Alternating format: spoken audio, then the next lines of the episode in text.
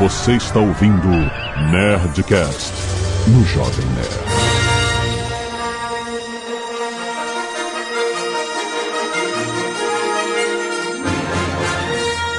Landa, landa, landa, nerds! Aqui é Alexandre Antônio do Jovem Nerd e eu me tornei o tiozão de Star Wars. Aqui é o Marcelo e JJ, eu só te peço uma coisa: não destrua a Millennium Falcon.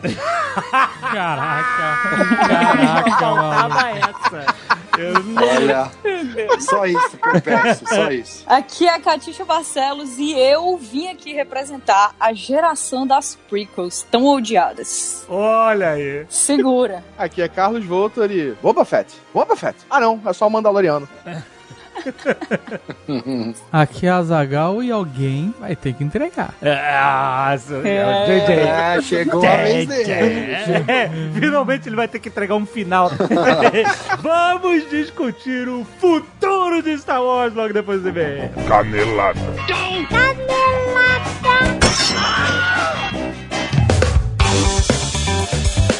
Muito Zagal, vamos para mais uma semana de meus e caneladas rodardicas.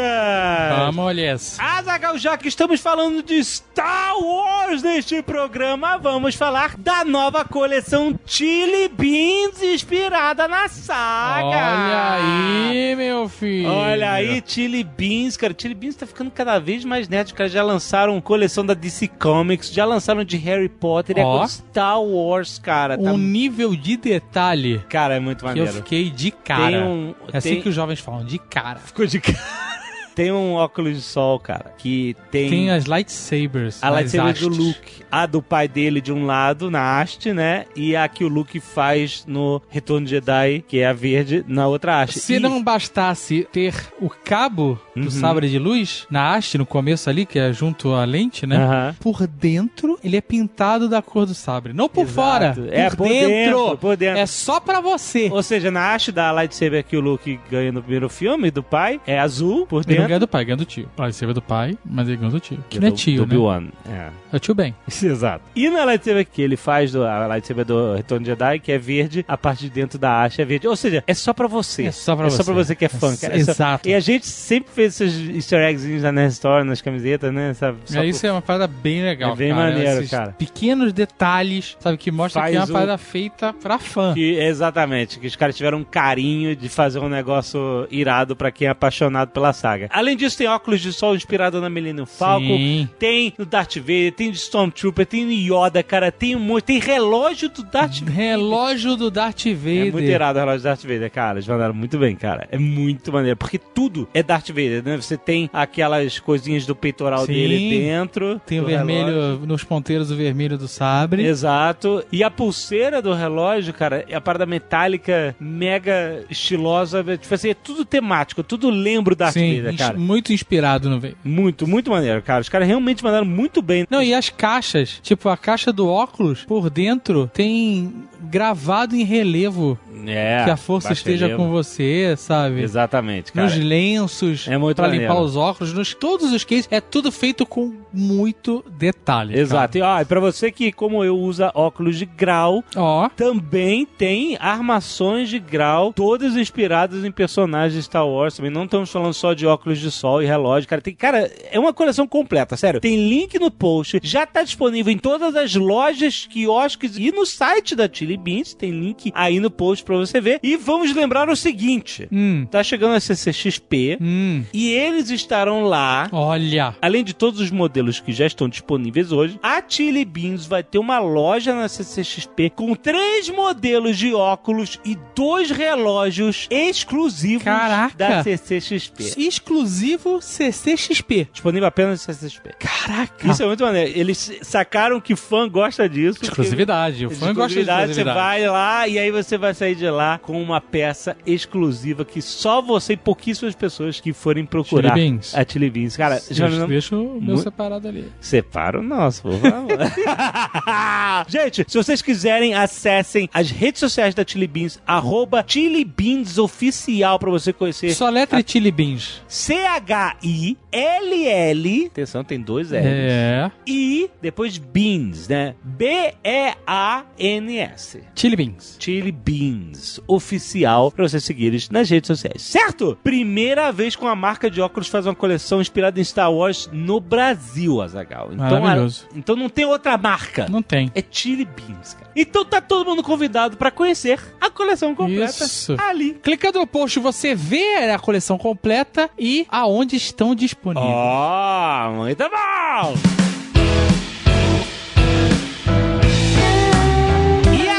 Hoje é dia de Nerdcast Speak English, rapaz! Hoje a gente tá falando sobre morfologia de palavras, é muito maneiro, a gente tá entendendo como se formam palavras em inglês e como você transforma palavras em inglês com sufixos. É, Cara, parece uma parada muito gramatical, mas é muito maneiro, tem exemplos muito maneiros e tá muito engraçado o programa. Very cool, very funny.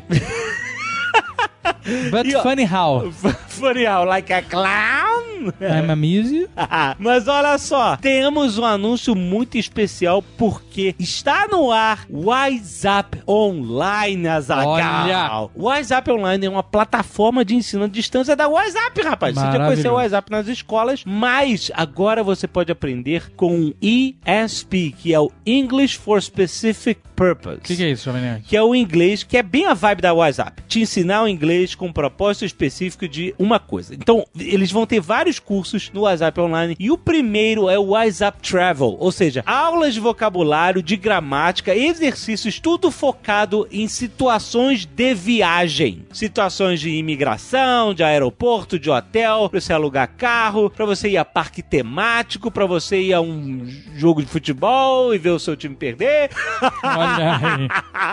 pra você ir a Las Vegas, cara. Pra ir no Outlet, No Outlet, rapaz. A felicidade de todo brasileiro. essa aula do Outlet vai ser maravilhosa. Será que tem? Eu vou querer olhar. Você quer, exato. O importante é isso, o inglês para um propósito específico e nesse caso está começando com viagem. Cara, isso é muito bom, porque às vezes você vai chegar numa imigração, eu já dei essa mancada. essa parte é perigosa. Cheguei na imigração, o cara perguntou, what's the purpose of your trip? Ah, E eu mandei, tourism. tur- que parece terrorismo. Parece terrorismo, né? Não é a melhor palavra, não é a melhor escolha de palavra.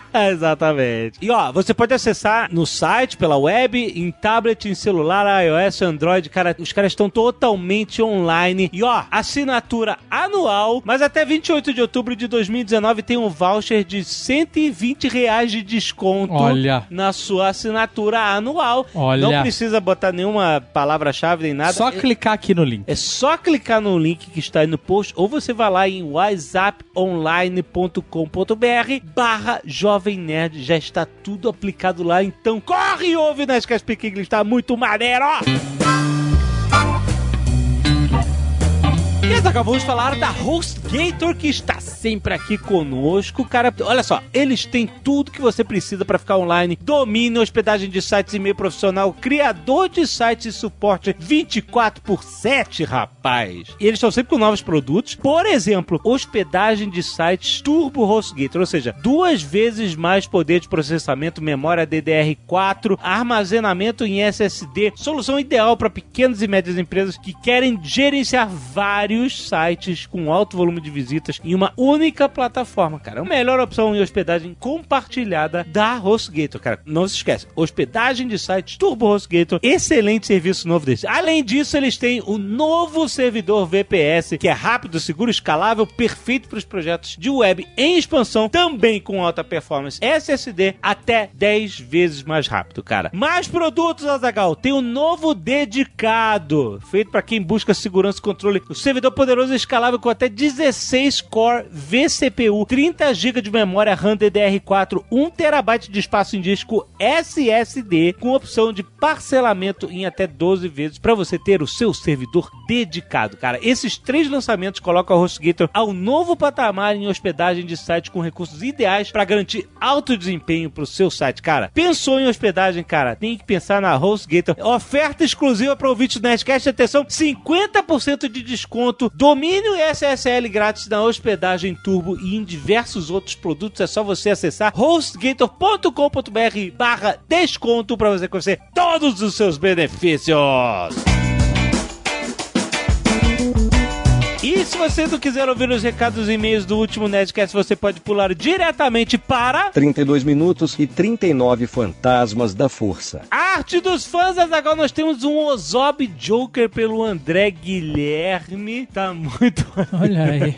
ah, muito maneiro. bom. Temos também um Ozob pelo Carlos Henrique Silva Leite, que ficou muito maneiro. Muito obrigado. Também tem o Caio Atala, mandou um Joker aqui de olhos grandes. Olha, aí. Muito maneiro. Ficou muito foda. Joker zoiudo. É. E o Aleph Carlotto mandou o Goofer. Caraca.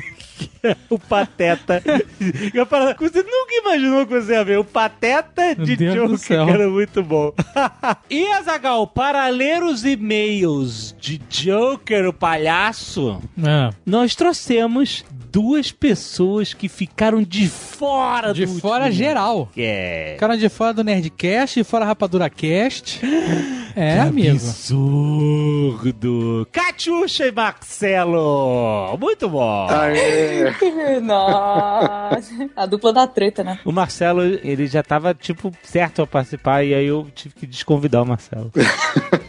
eu falei, Marcelo, a gente vai variar o casting. Aí ele, tudo bem, cara. Não, eu, eu- eu acho que o que aconteceu foi a gente ia gravar na quinta-feira, só que o Dave não contou que ele dormiu no filme. Que isso, jovem? Ele assistiu e dormiu no filme. Que isso, eu não dormi não. Eu queria saber Isso. que, Acusações. que horas você dormiu no filme. Eu cochilei, cochilei. Eu cochilei em alguns momentos, em alguns momentos. Eu não sei, justamente, se eu soubesse eu não teria cochilado, né? A vida adulta é difícil, pô. Às vezes você tá cansado. Eu não lembro, por exemplo, do Joker ter entrado na geladeira. Ah, tava dormindinho. Que... Quando falaram isso, eu fiquei meio surpreendido. Falei, geladeira? Pô, você é sinistra. Eu não lembro do Bruce Wayne dando soco no Joker também. Uh, ah, mas, ah, mas você viu no trailer isso. É, sim, no trailer eu sei, Do- mas do- eu não lembro da cena acontecendo. Dele no banheiro? Você não viu nada do cena no banheiro? Não. Não, não, Bruce Wayne, Thomas Wayne. É, doutor. É, eu tô mais eu, já, eu já tava assim, eu não lembro disso também, não. Um molequinho dando soco no palhaço, Caraca, né? Seria dormiu inferno mesmo. muito, né? puta que A pariu. criança dando soco no saco do palhaço. Um Esse filme só chute pela grade. né? Mas eu já vi o filme inteiro de novo. Então tá tudo certo. Eu vi antes da gravação. E aí, graças ao, ao Dave, agora eu tô lá no estúdio até agora, trabalhando dobrado, né? Que me deram mais serviço agora. Tô aqui. Por quê? é, porque no, no outro cast ele falou pro Renan me dar mais serviço, então eu tô aqui trabalhando até agora. Mas olha só, aí, vocês têm, vocês têm o que dizer? Tristeza, né, cara? O Marcel sempre tem o que dizer. Ai, Marcelo. Game of Thrones acabou há seis meses. Ele não Game, para, ele não Game of Thrones acabou. Ele, nunca, ele não é o Let It Go, o cara do Let It Go. Não, não Sabe é. Ele só fala 70% das coisas lá, mas 100% das coisas fica eu e ele falando. É, Tipo, vocês. as duas, duas vocês pessoas magoadas. ah, de muita a gente tenta, coisa. a gente tenta. É difícil às vezes.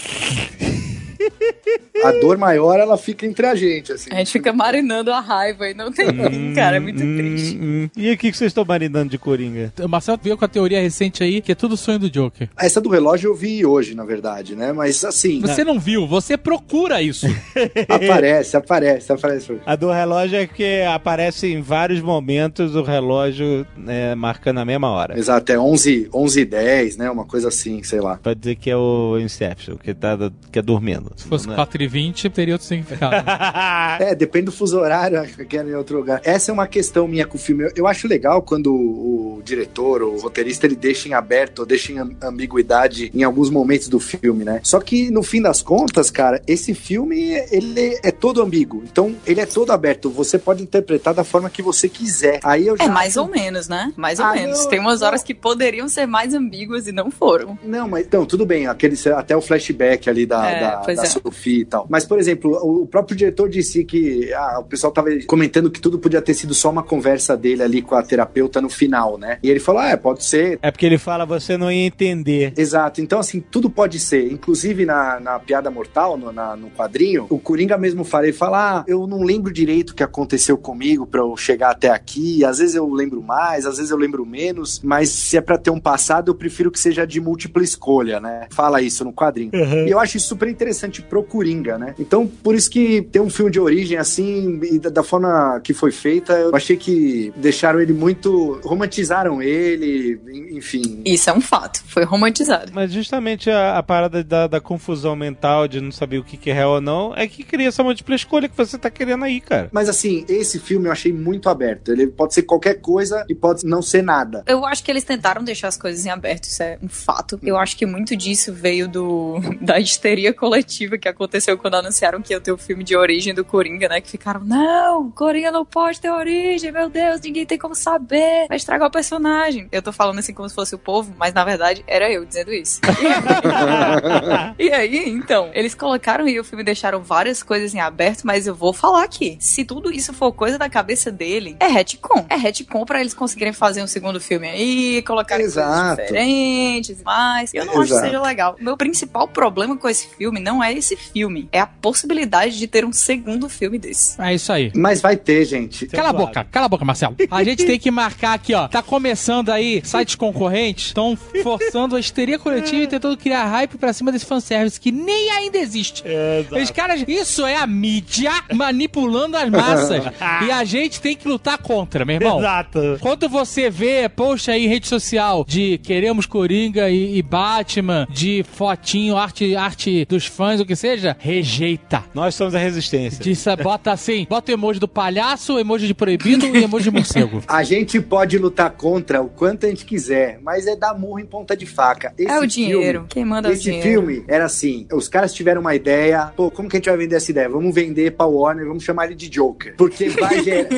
isso aí vai gerar hype. Porque se, se fosse, ó, Joaquim Phoenix é anunciado como Arthur, ninguém ia ligar pra isso daí. Ninguém, não ia ser notícia essa porra. Ah, os filmes do Joaquim Phoenix são bons e dão dinheiro, cara. São bons, concordo. Inclusive o Joker também é bom, mas Sim, o, muito o- bom. o que eu quero dizer é assim, eles usaram isso daí, tanto que nas cenas que eles quiseram incluir o lore do, do Batman, foram as piores cenas, que é aquela cena do, do- da mansão dele visitando o moleque, e a cena da morte dos pais do Bruce Wayne, que é- são cenas que você podia tirar do filme facilmente, e elas não iam fazer a menor diferença. É, eu concordo. É, isso, isso tá no Nerdcast, vocês infelizmente não é, lê um e-mail aqui, Jovem Nerd. Lê um e-mail aqui. Jaqueline de Barba, 23 anos, graduada em administração de empresas, pós-graduada em gestão de pessoas, Santa Clarita, Califórnia. Uh, Santa Clarita Diet. Fico na dúvida se é sobrenome ou fato. De Barba. Meu Deus. Tem uma palavra só. Olá, queridos nerds, tudo bem? Mandei esse e-mail para esclarecer algumas dúvidas que ocorreram ao longo do Nerdcast 695 Coringa, o Joker, o palhaço. Não é Joker, é O Joker. No programa não foi mencionado, mas o Joaquim é vegano. No Jimmy Kimmel Live, o Joaquim disse que seguiu a dieta restritiva. Ele perdeu aproximadamente 23 quilos para viver Ele é repete, você não tá conseguindo ler direito que você tá bêbado. Você falou, ele leu aproximada 23 quilos. E Ele é fácil, ele tá bêbado mesmo. 23 Primeira leitura de e-mails bêbado, Jovem Não, Nerd. não tô bêbado. Vocês Tô- estão participando da primeira leitura Tô de e-mails que não passa no bafômetro. Tadinho, cara, ele ainda fica se defendendo. O bullying é muito real. É, Ele ainda fica, não, não tô não, é sério. Ó, a galera que fica na internet preocupada com o Alexandre aí, fica tranquila que outro dia a gente saiu, ele foi tranquilaço, tomou na medida, já tá pegando a manha. Quem não tomou na medida foi, né? Mas deixa pra lá. Teve gente que não tomou na medida, tudo bem. Não, não teve, não teve mesmo. Ela fala que ele comeu apenas alface e feijão verde durante o processo de perda de peso. Meu Deus. Eu assisti o filme duas vezes, uma antes do Nerdcast e uma depois. Na segunda vez que assisti, prestei atenção na letra da carta e na letra escrita atrás da foto da Penny olha Fleck. aí, olha aí. A gente mencionou isso. Não era a mesma letra. Hum. Ainda assim, não é possível dizer se Thomas Wayne é o pai do Arthur mesmo ou não. Mesmo Ah, porque na foto o cara pode ter escrito, sabe quando você pega o papel e escreve assim, sem apoio? Então, mas é porque na carta é a letra da mãe dele, né? A letra da Penny. Então, mas a gente tava achando que ela mesmo podia ter escrito Hum. atrás da foto. É, Porque tá- TW qualquer um escreve, vai. Exato. TW, Twitter. TW é abreviação de Twitter. Vendo o filme, eu fiquei com a clara impressão que pode sim ter sido forjado aquele relatório todo lá, o prontuário todo Sim, dela. sim. Até porque depois eu tava conversando com a minha mulher, que ela é psicóloga e tal. Tudo bem que era outra época, era, era outro procedimento, né? Mas hoje em dia o prontuário ele é do paciente. Então, por exemplo, a não ser que o paciente leve um recorte de jornal, um uma notícia, alguma coisa assim, que seja importante para ele ir pro prontuário, isso não vai, assim, é- não é um, um arquivo policial ali, né? Ali era um- uma casa de saúde mental e tudo mais, né? Então não faria muito sentido ter aqueles documentos constando no prontuário da paciente, né? A não ser que você quisesse provar alguma coisa, enfim. É, não sei. Eu acho que, na verdade, a coisa que é mais colocada assim a favor dessa teoria é que o Thomas Wayne, ele é muito. Ele é colocado aqui como uma pessoa que passa por cima de coisas pra conseguir o que quer, né? Então, assim, é óbvio que a gente vai desconfiar. É óbvio que a gente vai olhar, ela vai dizer: ah, eles colocaram esse documento aqui, eles me fizeram assinar um papel, uns papéis aí pra dizer que eu nunca ia dizer nada, quer dizer, sinal de que ela nem leu, não sabe o que é que tem nesses papéis direito, e aí pode ser os papéis de adoção e ele colocou lá. É possível. Agora, se for, brother. Ai, meu Deus. Ela continua aqui. Afinal, o fato das letras não serem iguais não indica que Thomas e Penny tiveram uma relação amorosa. E se tiveram, não significa que tenha resultado em uma gravidez. Porém, se os dois se envolveram em algum momento entre os dois relacionamentos diferentes dela, mesmo não sendo, Penny devia achar que o filho era do Thomas. Ou ela, cansada de ver a vida fudida do filho, achou que teria uma chance de tentar conseguir uma vida melhor para Arthur, já que ela estava quase morrendo. Não, ela não queria vida melhor pro filho, ela dava na cabeça do moleque. É, mas ele nunca chorava, então tava tudo bem. Mas para que isso acontecesse, teria que ter havido um relacionamento, ainda que rápido, entre os dois. É, senão ela simplesmente estaria mandando uma carta. Ela, ela poderia acreditar que tem. Não, mas não isso teve. acontece, gente. Pessoas que imaginam relacionamentos com É. celebridades ou pessoas famosas é normal. É. É bem, é bem normal. A primeira teoria é que o Tucano falou no programa, que o Thomas Wayne seria o pai do Arthur e teria dinheiro suficiente para forjar toda a documentação sobre a Penny ser louca e que o Arthur fosse adotado. A segunda teoria é que a Penny realmente era louca pelo mesmo motivo do Arthur ser louco. É, é, não. Pelo mesmo motivo do Arthur ser louco, tipo, a sociedade. É, mas, é, mas loucura não, não sei se é hereditário, né? Assim, não sei se É, tem, tem um muito a fator ver. né? hereditário. Tem um fator Tem. hereditário, mas não é tão. Assim as como é coisas. comum você imaginar relacionamentos com pessoas e tal, também era, é comum e era comum pessoas em posições superiores terem relacionamentos com as, as, é, subordinados, funcionários, né? E engravidá-los, né? Então, assim. Nossa, também extremamente. Não é nada fora do comum. E depois, com o poder que ele tinha, esconder isso de alguma maneira e até levar ela à loucura com Então, tratamento mas, mas, mas a bizarro, fotinha enfim. lá é uma, uma vibe de romance, não é só tipo, ah, aconteceu essa coisa aqui que a gente acabou, sabe, ficando. É, é como se eles tivessem um caso fixo. A não ser que aquele TW seja tipo o Tom Welling, sabe, que faz o super móvel, pode ser, universo compartilhado aí da DC. Mas, eu não sei, cara, eu- ao mesmo tempo que eu quero acreditar pro filme que é verdade o que a mãe dele tá falando, que seria ainda mais terrível ele matar a mãe dele depois, que é algo que eu espero do Coringa. Se eles forem continuar esse filme, eu só espero que eles não continuem esse filme. Todos os problemas vão ser resolvidos assim. Não vai ter continuação. Se tiver, vai ter boicote. Reginaldo Souza, 29 anos, engenheiro de produção, Curitiba, Paraná. Olá, nerds! Eu saí do filme com uma teoria que tentarei explicar na sequência. Para mim, a única cena real do filme é a cena onde ele fala com a psiquiatra dele no final. Fora disso, nada foi real. Olha aí, olha aí. Olha aí, olha aí. Tu mandou e-mail, Marcelo? Sério? Eu... Foi desespero. Catiuxa, não fala alto, pô.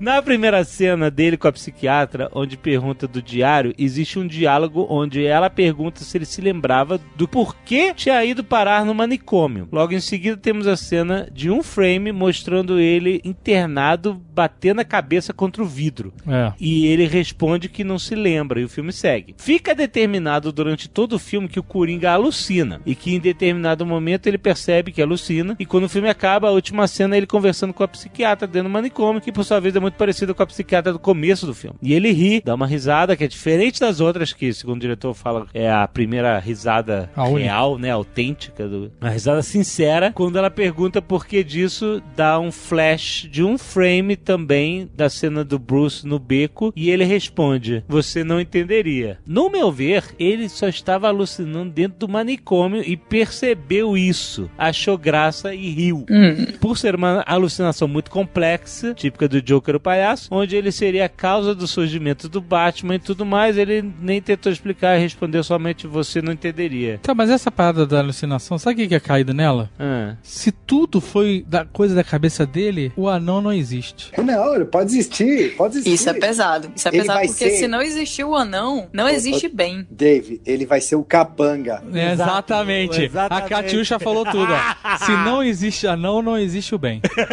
Ele vai ser o capanga do Joker no 2. Pode anotar aí, ó. Anota.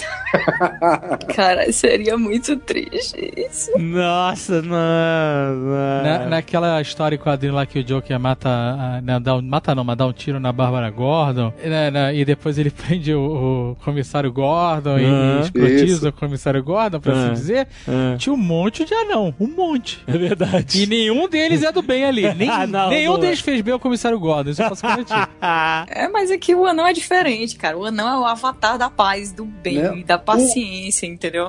Não tinha, não tinha um anão no, no- do Tim Burton lá, do, do pinguim, os capanga do pinguim, tinha anão lá no meio também. Eles vão pôr esse anão aí, vai anotando aí. Não tinha, não. Tinha Cara, não. se tiver uma continuação, tiver um anão.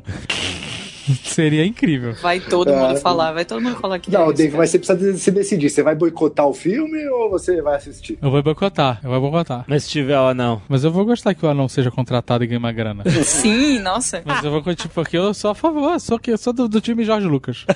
Acho que a gente tem que dar emprego pra anões. A Catiuxa acha que tinha que ter matado o anão. Eu deveria ter matado. Não, cara, porque estamos falando de Coringa. Como assim? A Xuxa é uma menina que tá vivendo há muito tempo com o Jurandir Filho. Isso é verdade. e ela perde a empatia. Perde a empatia. Nunca tive empatia. Eita. É porque, pô, todos os assassinatos dele são muito justificáveis, entende? Pra ele. Pra ele, mas também pra audiência, porque É. a gente tá assistindo a história pelo ponto de vista dele, né? Exato. Então, exato. assim, se ele matasse o anão, todo mundo ia pegar e dizer, pô, peraí, né? O cara foi longe demais agora. Pegou pesado. É, dizer assim, não, matar a mãe dele, beleza e tal. Mas É. o anão, sem condições. Olha só, olha só, olha só. Se ele tivesse matado o anão, ele teria ido baixo demais. Nossa, não. Não acredito que isso aconteceu.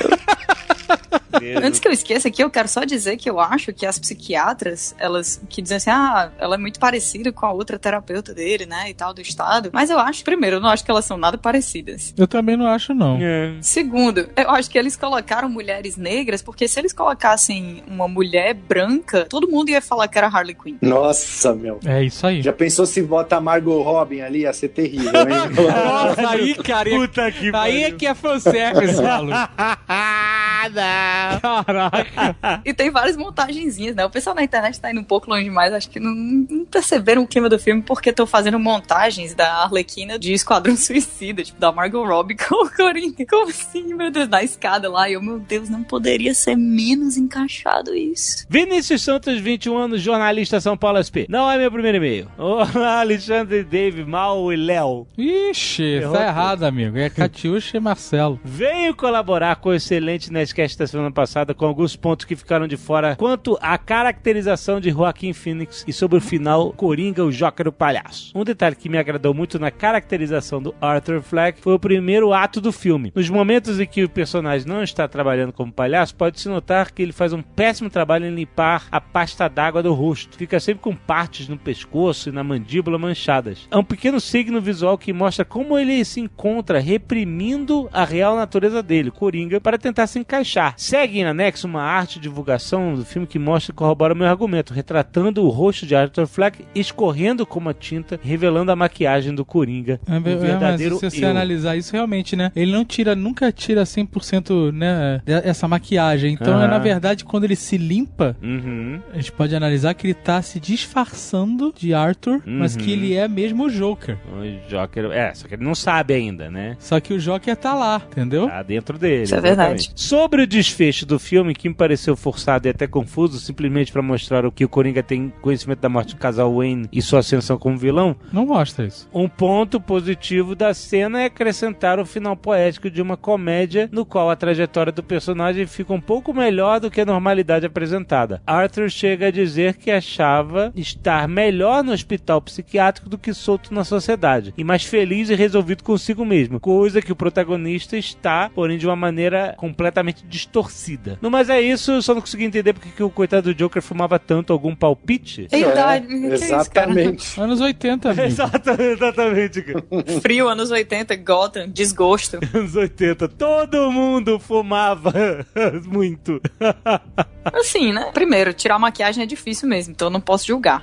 Segundo, é, é confuso dizer onde é que ele realmente se sentia melhor, né? Porque o, o atendimento que ele tinha fora do, do manicômio era muito precário, ele deixa muito claro isso. Lá dentro ele tinha um acompanhamento constante, ele estava separado das coisas negativas da sociedade com as quais ele realmente não sabe lidar. Ficou muito claro isso aí. E ele fala, né? Ah, você nunca escuta, eu tô aqui falando, falando, e, e, e, na verdade você faz as mesmas perguntas, assim, como se a mulher fosse um NPC, sabe? Então, assim, Uhum. faz sentido por esse lado ele gostar mais de estar dentro do, do hospital. Até certo ponto, até o momento que ele, na cabeça dele, percebe, né, que ele existe, as pessoas notam a existência dele, e aí ele, ele ganha esse propósito. E realmente tem todo esse esquema aí da maquiagem, né? Ele, ele É. não sabe separar os dois papéis muito bem. É, e isso reflete também um pouco a característica dele não conseguir separar a realidade de imaginação. É, uma coisa que eu achei interessante nessa cena aí da, da, da terapia, por exemplo, que é aquela hora que ele fala, você não ouve, né? Tudo que eu tenho são pensamentos negativos. Ali, tanto ali quanto no final, vocês não notam que ele tá mais, assim, confiante, não vou dizer sedutor, assim, mas o jeito que ele olha, Blazer. é, o jeito que ele fala, assim, não parece o resto do Arthur, nem o, o, o loucão e nem o, aquele mais contido, assim. Ele tem vários momentos e vários comportamentos diferentes do filme. Ele tem o cara que é mega reprimido e medroso. Ele tem esse cara que é blazer, que fuma É. segurando o cigarro, sabe, com o cotovelo apoiado na mesa. Ele tem o cara com mega atitude, que é o que entra na entrevista, sabe? Ele, ele tem várias personas. É quase que. uma- não chega a ser uma múltipla personalidade, mas são atitudes diferentes. É, completamente diferentes. E isso é bem marcante. É bem marcante. Quando ele tá no ônibus, ele tem uma atitude. É. É, um, é uma energia, sabe qual é? Quando ele entra no programa de TV, ele já ele tá em outra energia. Sim. Ele tá irreconhecível. Eu não conseguiria olhar e dizer que é o Joaquin Phoenix ali. Exato. E, e quando ele tá na, na- na primeira entrevista lá com a assistente social, ele tá numa outra energia diferente dessas duas. Porque ele, ele já tinha descoberto o propósito dele, né? Nessa, durante essa conversa, ele já tinha cometido o primeiro assassinato, ele já tinha tido aquele, sabe,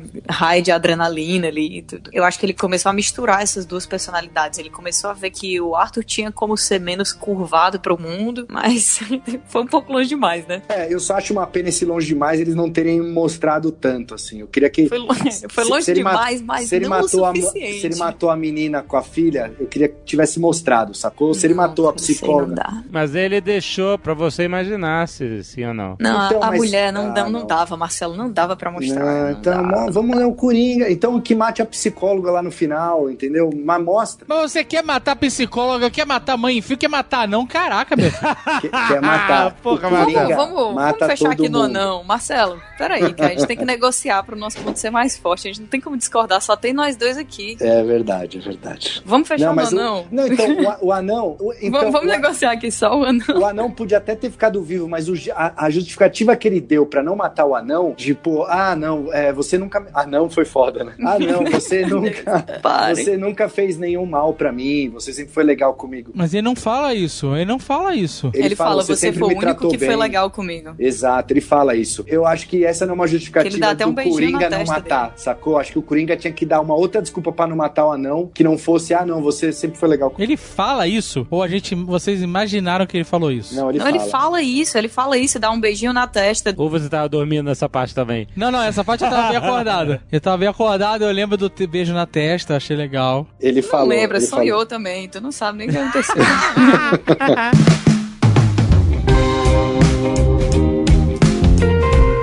antes de começar o tema desse maravilhoso episódio, a gente não pode deixar de falar do Spotify for Podcasters Summit. Olha só! Exatamente o grande Summit para nós podcasters e para vocês ouvintes de podcasters que Spotify, Spotify casa. a casa A do casa do podcast Exa- Brasil. Exatamente. Existia podcast do Brasil antes do Spotify e podcast do Brasil depois do Spotify. é isso é incrível. uma realidade. É É uma qualquer podcaster vai chegar e vai falar exatamente isso. o universo dos podcasts no Brasil antes do Spotify era um, Exato. e depois do Spotify é Eles outro. estão, cara, eles estão investindo mesmo, cara. É muito maneiro, cara. Então, ó, se você é podcaster ou você quer se tornar um podcaster, fique de olho, porque nos dias 1 e 2 de novembro. Dia de Todos os Santos e Finados. Ah, é? De primeiro é dia de Todos os Santos? Sim. Olha aí. Então. dia é isso 31 é dia das bruxas. É verdade. Aí depois vem o dia de Todos os Santos, entendeu? Ah, Primeiro saíram as bruxas. As bruxas saíram, fizeram a festa dela. Aí as bruxas se recolheram e foram os santos. santos. Aí agora é nossa vez. Aí depois os santos se recolhem e são os mortos. Os mortos, "Ê, hoje é dia. Mas nesse dia, além de santo e morto, vai ter podcaster. Dias 1 e 2 de novembro, um evento inédito chegando no Brasil pra discutir o futuro dos podcasts com quem mais importa, que é você. Vão ser dois dias intensos de conteúdo e palestra. Eu tô falando o dia inteiro. O dia inteiro, É aí. Summit. Summit. Não é uma palestrinha. É o cume. Não é uma palestrinha. É o cume, amigo. Só vão chegar os melhores lá em cima. Palestra, vai ter palestra, vai ter painéis, vai ter workshops com os maiores podcasters na Cinemateca Brasileira em São Paulo. Vai ter anúncio. Vai ter anúncio. A gente vai fazer um anúncio lá. É verdade? Tem isso também. Nós estaremos lá, obviamente. Se você quiser saber dos anúncios. Faremos anúncios importantes Cola lá. Cola lá. Então, olha só, presta atenção. Você precisa estar lá com a gente pra você saber informações sobre o evento, ficar de olho. Como é que você faz participar? É só se inscrever em Spotify for Podcasters Summit.com.br. Atenção, porque um URL longo. Então, Spotify Não, não, não. Entra aí clica. Dá um page view pra gente. Podcasters Summit. Ou seja, tem dois S aí. Então, olha só. E Você Summit vai tem dois M's. entrar, se você tá no app, entra no app. tem link aí. Se você tá no site, clica no site. É isso. Fala, o Exato. nosso site é responsive, tem no desktop, tem no mobile, tem no tablet. Exatamente. E, ó, vai logo, porque é limitado, rapaz. É verdade. Exatamente. Essa moleza não é pra qualquer um, não. Não é o estádio Pacaembu. Não é. É Cinemateca. Mesmo que fosse no estado de Pacaembu, seria limitado. Também seria, exatamente. Então, Qual é o URL? Spotify for Podcasters Summit.com.br. Prestaram atenção? Spotify for, não é 4, é F-O-R. F-O-R, Podcasters Summit com dois M's. Summit com dois M's. Summit. Exato. Entenderam? É, isso aí. Spotify, você sabe como escreve? Acho que deveriam saber. Então esse é o URL. Spotify for Podcasters Summit.com.br. Vai lá, rapaz, a gente se encontra lá.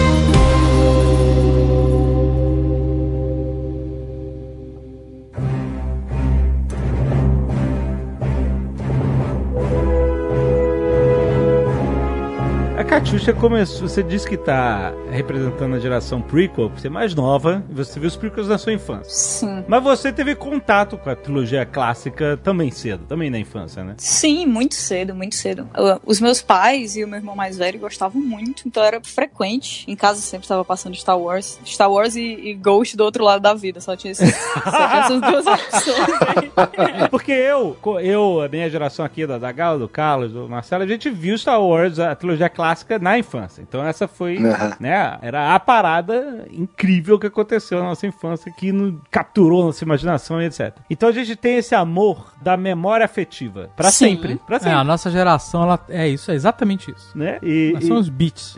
Exatamente. Beats de Star Wars, é isso aí. Todo fã de Star Wars é uma beat mesmo, cara. Não tem jeito. Sei, eu- eu acho, A gente apanha. Desde os anos 80 que a gente tá apanhando um pouco também. Não, mas eu acho que a relação de Star Wars entre as gerações de fãs muda. A, no- a primeira geração, que nem a nossa, eu acho. É antes Ah, sim, de vocês. É, be- é antes, bem antes, gente. Que é isso? É, a galera que nasceu em, sei lá, 50, 60, foi ver o filme no cinema. Que tinha uns 20 anos quando foi. É, ver o filme, né? sabe? Essa galera foi a galera que realmente teve aquele uou, sabe? Que mudou Sim. É. o, a, a cultura pop É, foi a galera que fez Star Wars ser do que ele é hoje. e que virou aquele funk, sabe, ardoroso e que construiu todo o universo expandido. Era esse tipo de cara, um pouco da nossa geração também, mas muito dessa, que hoje são os caras coroas de, sei lá, 50, 60 anos. Não que eu não seja coroa. É isso. Porque assim, a gente fala da gente, mas tem uma galera que era mais velha. Eu acho que até mais velha que isso. Porque quando a gente foi assistir Star Wars, já era década de 80, malandro. 80 e poucos. Sim, não, eu, Eu vi mesmo, eu cinema nasci depois do Retorno de Jedi, na verdade. Eu vi quando eu era moleque, ali com 6, 7 anos, ali nos, no começo, no final dos anos 80 com os 90, assim, né? Eu não sei de É, quando é a mas- Caravana da Coragem. Quando é a Caravana da Coragem? É, Nossa. depois do retorno. É depois, mas é, é- é uns 2, 3 anos depois. 85, 85, acho. Então, eu lembro de ver esse filme antes antes de ver os Star Wars, assim. Olha só que engraçado, na Comic Con, em San Diego, eu comprei uma camiseta que é, é uma camiseta de Star Wars, mas que imita aquele quadro Starry Night do Van Gogh, né? Sabe, aquele da, da Noite Estrelada Sim, e sim. tal. E aí, só que tem os Stormtroopers e uma, em vez de ter um- uma lua, tem a Estrela da Morte no céu e tal, não sei o quê. Aí eu, eu tava nos Estados Unidos com essa camisa, e aí um moleque, molequinho, pequenininho, tipo uns 8, 9 anos, ele viu a camisa e ele... "Ah, Caraca, que camiseta irada, olha tal, não sei o que, olha, parece Starry Night. Eu falei, parabéns pra você saber o que é Starry Night com 8, 9 anos. Meu Deus. Ô, ô, louco. É. Sim, hein? E aí a mãe dele virou pra ver o que, que qual era a comoção do filho. E a mãe. Caraca, que maneiro essa camiseta! Aí quando eu vi, cara, eu falei assim, eu tenho idade da mãe dele. então não é, tipo, porque a princípio eu achei estranho, a mãe também gosta dessa coisa. Claro, ela é da minha geração. Mas Então- deixa eu dizer uma coisa. Você hoje é também um- uma mãe. Você é uma mãe, exatamente. Não, é, mas Tem eu um sou filho, o eu não sei tiozão. se você sabe. Tem uma filha. Eu sei, eu sou o tiozão do Star Wars. é Não aí. sei se você sabe. Cara, a gente, na verdade, não é a primeira geração de Star Wars, né? Que é exatamente essa galera que nos anos 70 tinha, era adolescente, jovem. Nós somos a geração seguinte, que cresceu vendo Star Wars na TV, cresceu com o universo expandido, né? Cresceu junto com o universo expandido. E a gente só foi ver, eu acho que pela primeira vez realmente, Star Wars no cinema, quando eles relançaram, quando remasterizaram, É. pouco antes da volta, né? Dos episódios novos, nos anos de, em 98. É, eu lembro de ver no cinema pela primeira vez em 98. Foi um grande evento. Caraca, eu vi Star Wars no cinema, uou, que eu nunca tinha visto. Loucura. Eu tinha os, os VHS gravados, de passava na TV, eu gravava Exato, né, o também. filme pra poder assistir. E assim, a gente cresceu também com os bonequinhos de Star Wars, né? Eu lembro de moleque, ali tinha os bonecos da Kenner, tinha o Darth Vader que saiu o sabre pelo braço dele, assim, de dentro, você Nossa, que susto. empurrava, é. O, o Stormtrooper, tinha o Snowtrooper também que tinha uma arma azul, assim. Então, os brinquedos Star Wars também, pra mim, chegaram até um pouco antes dos filmes, meio junto com os filmes, assim, né? Então, acho que essa foi a nossa, a segunda geração da, É. da, da trilogia, né? Alexandre, tu lembra que a gente foi. A gente foi, sei lá, eu pelo menos eu lembro de ter ido no Nova Esperança, no Império Contra-Ataque no Retorno de Jedi, Nós fomos juntos. sei lá, cinco, seis, sete vezes ver o filme no cinema. Eu não fui tantas vezes. mas, mas, assim, eu fui algumas vezes, sim. Foi muito maneiro. Porque era uma experiência, porque a gente já via isso, a gente via quase, eu via pelo menos, sei lá, quase toda semana Star Wars no cinema, no, em casa, É. tipo, no- nos VHS. Quero perguntar pra Catiuxa o seguinte: você certamente, quando viu a- a- os prequels quando- na sua infância, você teve uma percepção diferente. Nós já éramos burros velhos. Nós estávamos prontinhos pra ficar decepcionados. Exatamente. É, nós estávamos empolgados o suficiente pra nos decepcionar. você tem essa memória afetiva até hoje, mas você sempre terá. Tenho. Né? Tenho, tenho completamente. Inclusive das coisas muito ruins. Que hoje em dia eu sei que elas são muito ruins. Mas eu não, sabe, eu não consigo, assim, eu não- eu não sei explicar. É Porque eu era muito criança e as coisas eram muito diferentes. E eu tinha crescido muito nesse mundo em que, ah, tem esses filmes aqui que o pessoal não fala sobre eles porque é ficção científica, ninguém gosta disso, mas eles são muito legais, sabe? Aham. E aí, quando eu fui no cinema, foi uma coisa assim: meu Deus, eu estou tendo a honra de fazer parte da história dos meus pais, sabe? Porque eu também vou assistir Star Wars no cinema. Aham. Eu também vou aproveitar isso aqui, só que agora vai ser o meu Star Wars.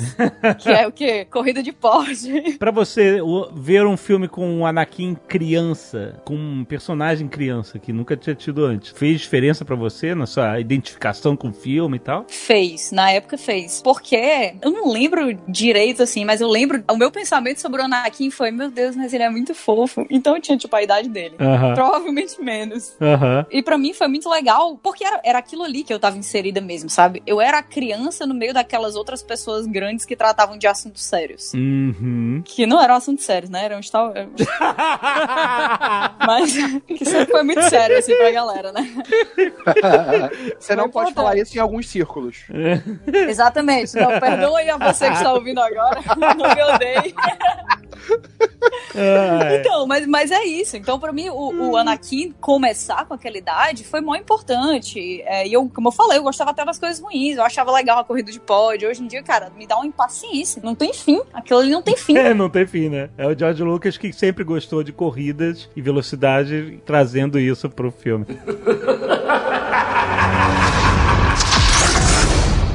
Uma coisa que eu dou valor hoje, mais do que eu jamais dei antes, é que, assim, eu não acho a execução das, dos prequels, é, acho ruim a execução, né? O Anakin criança eu acho um desperdício, enfim, já, já falei tudo isso várias vezes em outros podcasts. Mas a ascensão do Império ao poder, de como a República se tornou um Império, eu acho muito profético.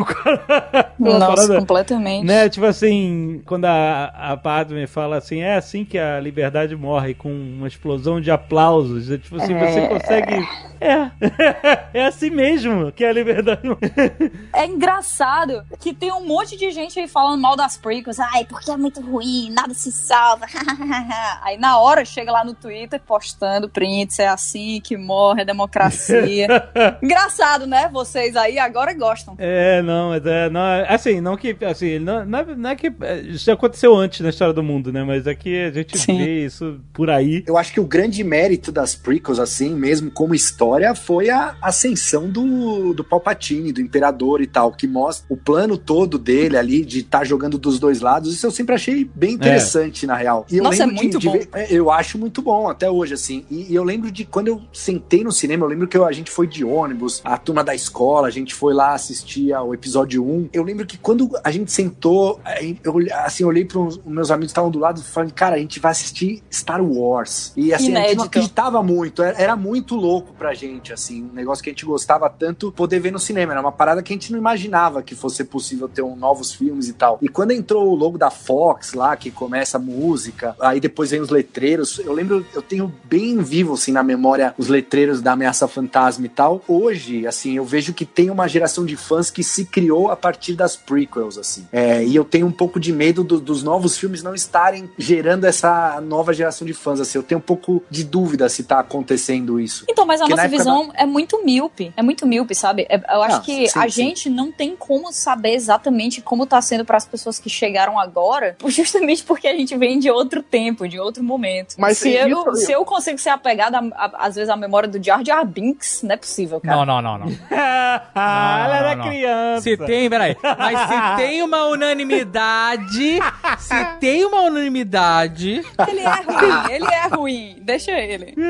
Mas, mas é isso que ela tá é falando. possível. O Jar Jar Binks é o personagem mais profético de toda a trilogia dos prequels, porque ele é um Não, você tá indo longe demais agora. Agora você tá indo que longe. faz tudo errado, atenção, e, e acaba sendo eleito senador da república. E ele que iniciou o movimento de descrédito lá do. que, que deu poder ao Papatini. Foi graças ao Jar Jar Binks. Sim, e ele, ele é uma E- grande ele, ferramenta ele virou na embaixador construção. também, não virou? Sim, e ele, e ele na construção do personagem do Qui-Gon é muito bom, porque se o Qui-Gon consegue ser gente boa com o Jar Jar Binks, é porque ele é especial.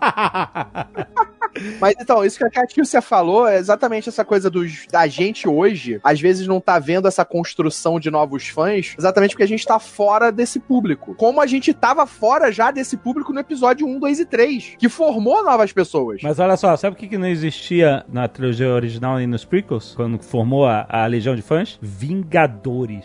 É. Ah, é, tá. exatamente. Não tinha Marvel, né, cara? Não tinha essa concorrência desleal. A expectativa tá mais alta. Não é nem a expectativa, eu acho, cara. Eu acho que é as é, opções. Você tem mais opções hoje. Quando você tinha o primeiro Star Wars, cara, a primeira trilogia, né? É, a clássica, vamos chamar assim. Você não tinha outras opções de produtos como esse no cinema. Ele abriu as portas para outras coisas, sabe? Outras cópias, né? Por muitos anos. É, você tinha algumas obras de ficção científica e tal, mas nada que tinha essa pegada, cara. O Star Wars, ele, ele ditou durante décadas Uhum. O rumo da cultura pop. É, exatamente. É Não porque- só de ficção científica, como de aventura, como de tudo. É, porque o Star Wars foi a grande. O primeiro filme, né? Foi o Então, grande os, filmes, os personagens da trilogia clássica, eles são icônicos até hoje. É. Até hoje. Sim. Tanto que eh, você pode ter Qui-Gon Jinn, pode, você pode ter tudo que é boneco fofinho, boneco não fofinho, você pode ter tudo. Mas, cara, ninguém supera Han Solo, Darth Vader, Chewbacca, Leia e Luke. Ninguém! Exato. Ninguém! Você pode fazer a nave que, com turbina do de cabeça pra baixo, é, com, com cordinha, sem cordinha, cromada, descromada, ferrujada, nova. Pode fazer a nave do que você quiser, maluco. Nenhuma delas supera a Millennium Falcon. É verdade. É incrível, cara, o poder, cara. Sim, é impossível. É impossível. É, é aquela nave que se você. No momento que ela entra em cena, tu vai aplaudir, tu vai gritar, tu vai reagir à presença dela. A gente, quando viu o trailer do Force Awakens, quando ele fala And the Light, cara, eu arrepio agora, só de falar isso. É, parece a Millennium E a Falcon. Millennium Falcon sai. É um negócio, cara, enlouquecedor Não pra quem, como. quem é fã, cara. A gente foi lá no, no Galaxy Edge, que é a atração nova do- dos parques da Disney. Aham. Puta, quando você chega que você dá aquela viradinha assim e tá a Millennium Falcon estacionada na tua frente, cara, em tamanho real ou quase, é um negócio, cara, que tu volta a ser criança, cara. É, é inexplicável, é inexplicável. Quando você entra assim na, na nave ali na hora de entrar no brinquedo mesmo, né? Que você, os caras te dão a sua função, ah, você é o engenheiro, você é o gunner, você é o piloto, e aí você entra e puxa lá a manivela pra pegar a light speed, cara, é, é um negócio assim. Nossa. A Millennium Falcon é. Putz, é imbatível. Eu tinha um Voyage 91 que eu chamava de Millennium Falcon.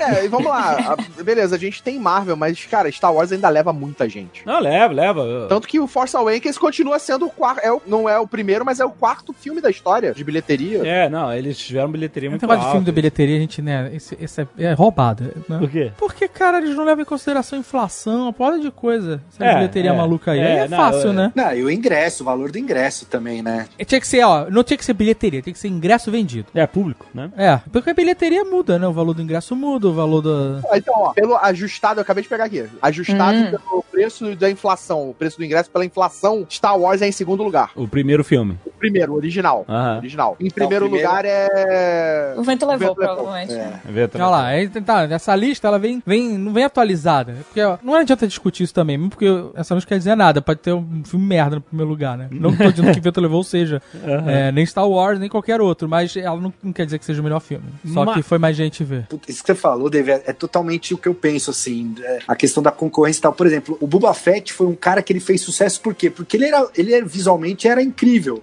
Exato, e era só isso, que era um tosco. Eu gosto até o visual, tanto que, putz, o trailer do Mandalorian, aquele visual mandaloriano é fantástico. Só que, meu, hoje em dia você tem Iron Man, saca? Você tem Black Panther, o cara bate no colar e a arma, a roupa fecha, o cara Iradíssimo. pula. Tem o Spider-Man com tentáculo, então assim... Hein? Pera aí, é coisa japonesa aí. Você tá vendo outro Spider-Man. Não, porra.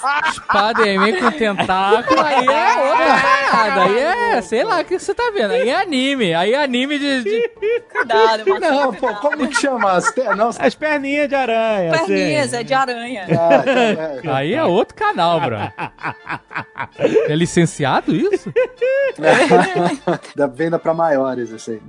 Mas, cara, aí a, a molecada hoje você vê na- nas lojas, na, na rua, no- mesmo no cinema, eles têm a camiseta do Iron Man, do Capitão América, né? É difícil hoje em dia você ver alguém preferir, sei lá, uma camiseta do Star Wars do que dos Vingadores. Mas é por causa dessa concorrência mesmo. Agora, a galera ali na nossa geração, ou mesmo a galera das prequels, cara, Darth Maul é um personagem que vende muito bem. O próprio Qui-Gon, que a gente já falou aqui. Kenobi, cara, Obi-Wan do, do Ian McGregor, que inclusive quando anunciaram Superior, a série né? do Kenobi, exato, anunciaram a série Nossa. do Kenobi, foi um baita sucesso, porque essa galera que viu as prequels com o Ian McGregor tá alucinada com essa notícia, assim. Então criou uma base de fãs e é importante, assim, a- a- até hoje, né? O... Então, eu, não, eu queria ter ficado mais empolgado com a notícia do Kenobi. Porra, cara. Mas eu vi Han Solo, cara. Como tu não ficou? Como assim? Mas é ele, ele. Porque eu vi Han Solo e isso me tirou, meu. Mas você já viu o Ian McGregor como Obi-Wan? Ele é bom. Mas eu quero ver a história. Ah, não, eu sei, mas é porque o Han Solo não funciona, porque não- ninguém acreditou que aquele Eu quero que seja bom, não tá entendendo? Aham. Eu quero que tudo seja bom. Eu quero eu gastar meu dinheiro no cinema, meu tempo e, e sair feliz sempre. Eu não quero, eu estou torcendo pra nada dar errado. Algumas Aham. coisas assim, mas não todas. mas eu, tô- A eu quero que seja bom. Eu tenho um action figure do, do Ben Kenobi novo, né? É, eu, é um personagem que eu acho que daria uma história maneiríssima. Ainda mais se ele não fosse tão certinho, sabe? Se ele não for o Musashi. Se ele for muito Musashi, é, samurai errante, Ronin sem mestre, sabe? Ah. Que vive escondido. Porque assim, a gente brinca, mas é verdade. Ele é um caoseiro do cacete, contou um monte de história pro Luke. É uma, é uma realidade isso. O Obi-Wan ficou esperto depois da. Então, da se ele fosse esse cara mais malandro, sabe? Exato, ficou mais malandro, com certeza.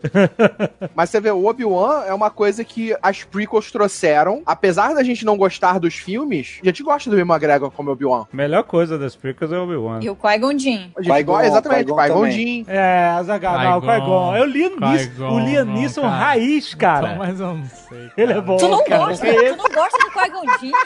Liam Neeson, cara. cara. É, Se ele tecesse a porrada nos caras, sabe? Botasse a mão na cara do. Ele é sábio, cara. Mas, mas então, esse que é a parada. O Liam Neeson não é um sábio, ele é quase um Neandertal, cara. Ele, porra, que lutou contra o Darth Maul. Não, não, não, mas ele não era, não era. Ele conseguiu era. entregar. Ele, ninguém tinha sequestrado a filha dele ainda. Carlos, ele é o Rob Roy. O Liam Neeson é o Rob Roy. Eu lembro do Liam Neeson abrindo um boi, removendo os quatro estômagos e se escondendo dentro.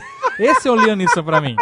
Ele não é um sábio, um Jedi sábio, que consegue enganar a morte e virar espírito. O primeiro Jedi a fazer isso. É, é. Inclusive ele pode aparecer no. no Pra mim, no- o na Neeson é o cara que chega na, na, na cara do Darth Vader e que fala assim, I will find him, and I will kill him. Isso é... É, foi antes disso. Mas olha só, você falando nisso, Azagal, é a chance fortíssima do Liam Neeson aparecer na série do Obi-Wan como fantasma. Isso é legal. Porra, vai ser Mas boa. sabe qual é a outra chance isso, também? cara. Isso, aqui é fan... Isso é fanservice que chama, você sabe, né? Hum, Não, sabe qual é a tá outra chance história. legal? Sabe qual é outra chance legal que tem? Ah. Vamos ver se você vai achar legal. Sabe o que que pode ser legal? Fantasma do Jar Jar Binks. Não, não, não. Porque ele pode estar Anakin, vivo, né? inclusive. Não precisa nem ter fantasma. Ele pode estar vivo. O meu legal aqui é sarcasmo, não sei se vocês estão entendendo. Sabe o que pode voltar? Darth Maul com perna de, de, de- da aranha. É, é. Atrás do, do Obi-Wan. Mas esse É. ele já voltou. Já voltou, né? Não, mas ele pode estar no filme. Ele pode estar no filme com as perninhas de areia no deserto atrás do Obi-Wan. Ele, ele pode mesmo.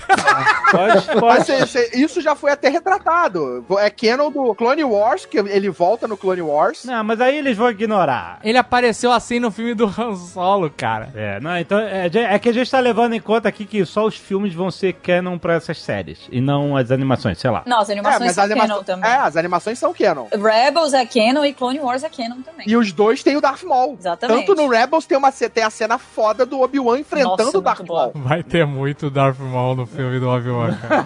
Ai, meu Deus. Mas o Darth Maul, ele, ele perdeu, ele perdeu muito do impacto dele agora que todo mundo tem um sabre de luz estiloso, né? Porque o grande choque foi esse, que É ele verdade. chegou lá e, psh, aí abriu o outro lado. E ele fazia locomia com sabre de luz, né? Ele foi o primeiro cara que realmente soube usar aquela arma. É, o- né? Ninguém sabia usar sabre de luz até aparecer o Darth O Maul. Darth Maul foi o hipster do lightsaber cool. Ele que inventou essa moda de... de É, porque antes era um bando de velhinho com um pedaço de vassoura na mão.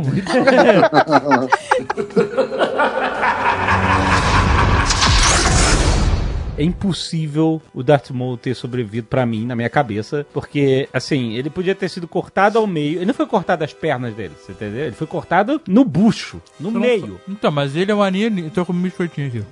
Ele é um anime. Ele é um alienígena, não, ele é um alienígena. Eu ouvi dizer dele é um anime. Não, ou tão, tão do, do umbigo pra cima os órgãos dele. Podem tá estar. Entendeu? Do umbigo pra baixo é só músculo. E aí, foda-se, pode botar com Ele quiser. não só foi cortado no meio, mas ele foi. Ele caiu num poço de elevador, você sabe-se lá qual é a Ah, mas você não viu ele cair no fundo, ele segurou, ele segurou, o chifrinho agarrou na parede e vai voltar Palpatine. Tá brincando, esse fosso não mata ninguém. Exato, o Palpatine caiu, explodiu e, e vai voltar. O Luke caiu. O Luke perde a mão e cai. Não, mas o Palpatine vai voltar fantasma. essas. É, esse fosso. Mas o Luke caiu no tobogã. o tobogã fez a curva. Se, ó, eu só posso acreditar que o Darth Maul caiu no mesmo tobogã que o Luke, que fez uma curvinha, e no final desse tobogã tinha um tanque de Bacta lá pra curar ele. e Cara, na quem nave é do esse... Imperador. Não, eu quero saber um negócio aqui. Quem é esse filho da puta desse engenheiro e desse arquiteto que trabalha nos projetos do universo Star Wars, cara.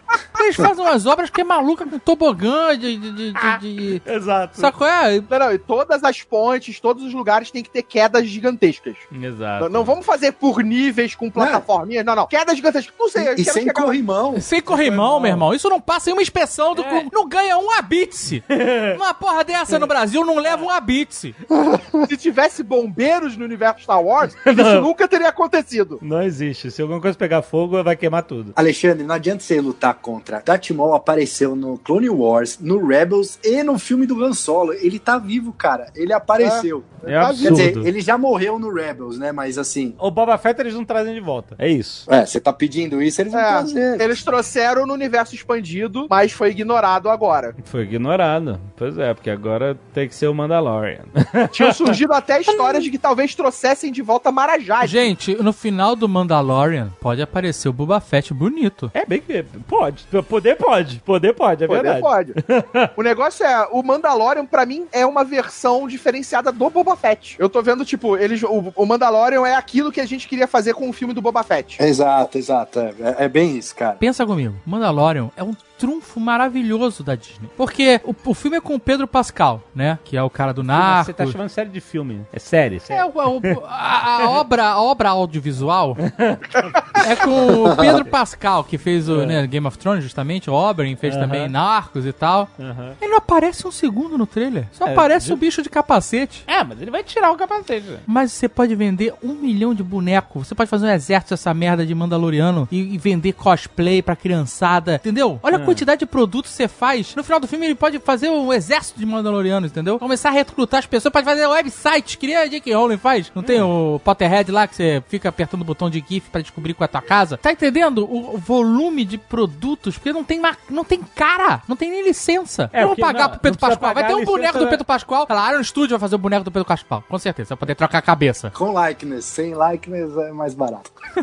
Mas você tá entendendo? É é um produto maravilhoso pra Disney. Só porque não Então não aparece. Precisa Por ser o exemplo- Boba Fett, porque Boba Fett é um dos caras, entendeu? Agora eles vão ter todos. É, pois é. Mas olha só, eu acho que não. Você vai poder ir na Disney e fazer o seu próprio capacete de Mandaloriano, entendeu? É, lógico. Aham. Ah, com seus adesivos, suas cores, Qualquer um pode ser. sua, um sua, ma- sua mochilinha Mandaloriana com, sabe, Sim. tipo Transformers. Não, e, e até a personagem mandaloriana do Rebels, ela fez o maior sucesso. Nossa, ela é muito É, legal, ela é cara. Ela fez o legal maior mesmo. sucesso, ela é legal. foda. E- A Dina Carano, que vai fazer também, ela, ela é Mandaloriana? Ela é rebelde, é ex-Shock Trooper rebelde. Inclusive, a gente errou no, no- analisando o trailer, achando que ela era do Império. Ela é rebelde, ela tem uma tatuagem na cara do símbolo da Aliança Rebelde. Um pouco de exagero, né, gente? Meio extremista isso. Aliás, bem lembrado, porque a personagem do Rebels, ela pode aparecer até nessa série do É a Mandalorian. Sabine. Só Porque ela, ela sobreviveu, né, ao Rebels e tal, e aparece ela de- depois do episódio 6, até no, no último episódio do Rebels, eles dão um time jump e tem ela lá. E deixa eu perguntar uma coisa. Você não acha que essa parada, tipo assim, Rebels é canon, beleza. Mas a linguagem em relação ao filme é tão diferente porque ele é mais infantil, certo? Mas eu acho maneiro. Sim, eu sim. queria ser criança pra fazer assistir Então, Rebels. mas. Não, não, então, mas. Não que eu não possa, mas eu não, não, não tenho tempo. Mas eu quero perguntar o seguinte: você não acha que pela história ser mais infantil, aquele moleque ter aquele estilingue de laser, sei lá o que, que ele tem. Sabe? você não acha que ela não encaixa no canon filmado? Mas peraí, deixa eu fazer. Eu, tenho, eu vou falar uma- um título: Caravana da Coragem. É Não canon. encaixa, é, é, mas não encaixa. Então- nunca, nunca, mas nunca se referenciou a Cavara- Caravana da Coragem. Mas e os Ewoks, cara? Não, mas é porque como se fosse um spin-off. de E um tem uma parada de Star. Wars que é muito maluca, né? Que seja parado pra pensar que no universo Star Wars, você querer se alimentar do seu inimigo não impede que você seja amigo. Como assim? Porque os Ewoks queriam comer o Luke, o Han Solo. Eles chegaram a botar eles no espeto, mano. Botaram, E no final estavam dando festa junto. O, o, o Chewbacca, ele comeu. Ele comeu aqueles Pong lá, aqueles Porg. É. Ele comeu, de fato. Ele fritou o bicho lá na, na, na brasa. Exato. Não, não, ele assou e não comeu, porque É. ele ficou com pena depois de ter assado. É, Porra, tarde era. demais, né? Se ele assou e não comeu, é erra- mais errado ainda. Exatamente. A gente come galeto e também tem passarinho em casa. É a mesma coisa dos povos. Localizando. Alguns eram amigos, outros eram comida. Mas essa situação, o passarinho ele devia ficar, né? A gente não sabe como é que o passarinho tá do nosso lado ali em casa, né? Não, dependendo da situação, todo amigo é comida. Eu acho errado ter passarinho. Eu acho que passarinho tem que estar voando, só pra dizer aqui. É, e o passarinho Isso é tá ali na gaiola, é ele pode estar olhando. Em algum momento eu vou te matar. E se você tá. e a, a relação do ser humano com o passarinho é de, de, de prisão. É, ué. Tem, tem gente que tem pássaro dentro de casa solto, né? Acontece. Mas a maioria tá dentro da gaiola. Ou com asa cortada. É. né? Então existe aí uma, uma opressão. Nossa. Passarinho que tá na tua casa preso na gaiola com asa cortada e tá pensando, ouvindo você comer galeto, falando, caralho, o próximo sou eu. Não tem amizade ali.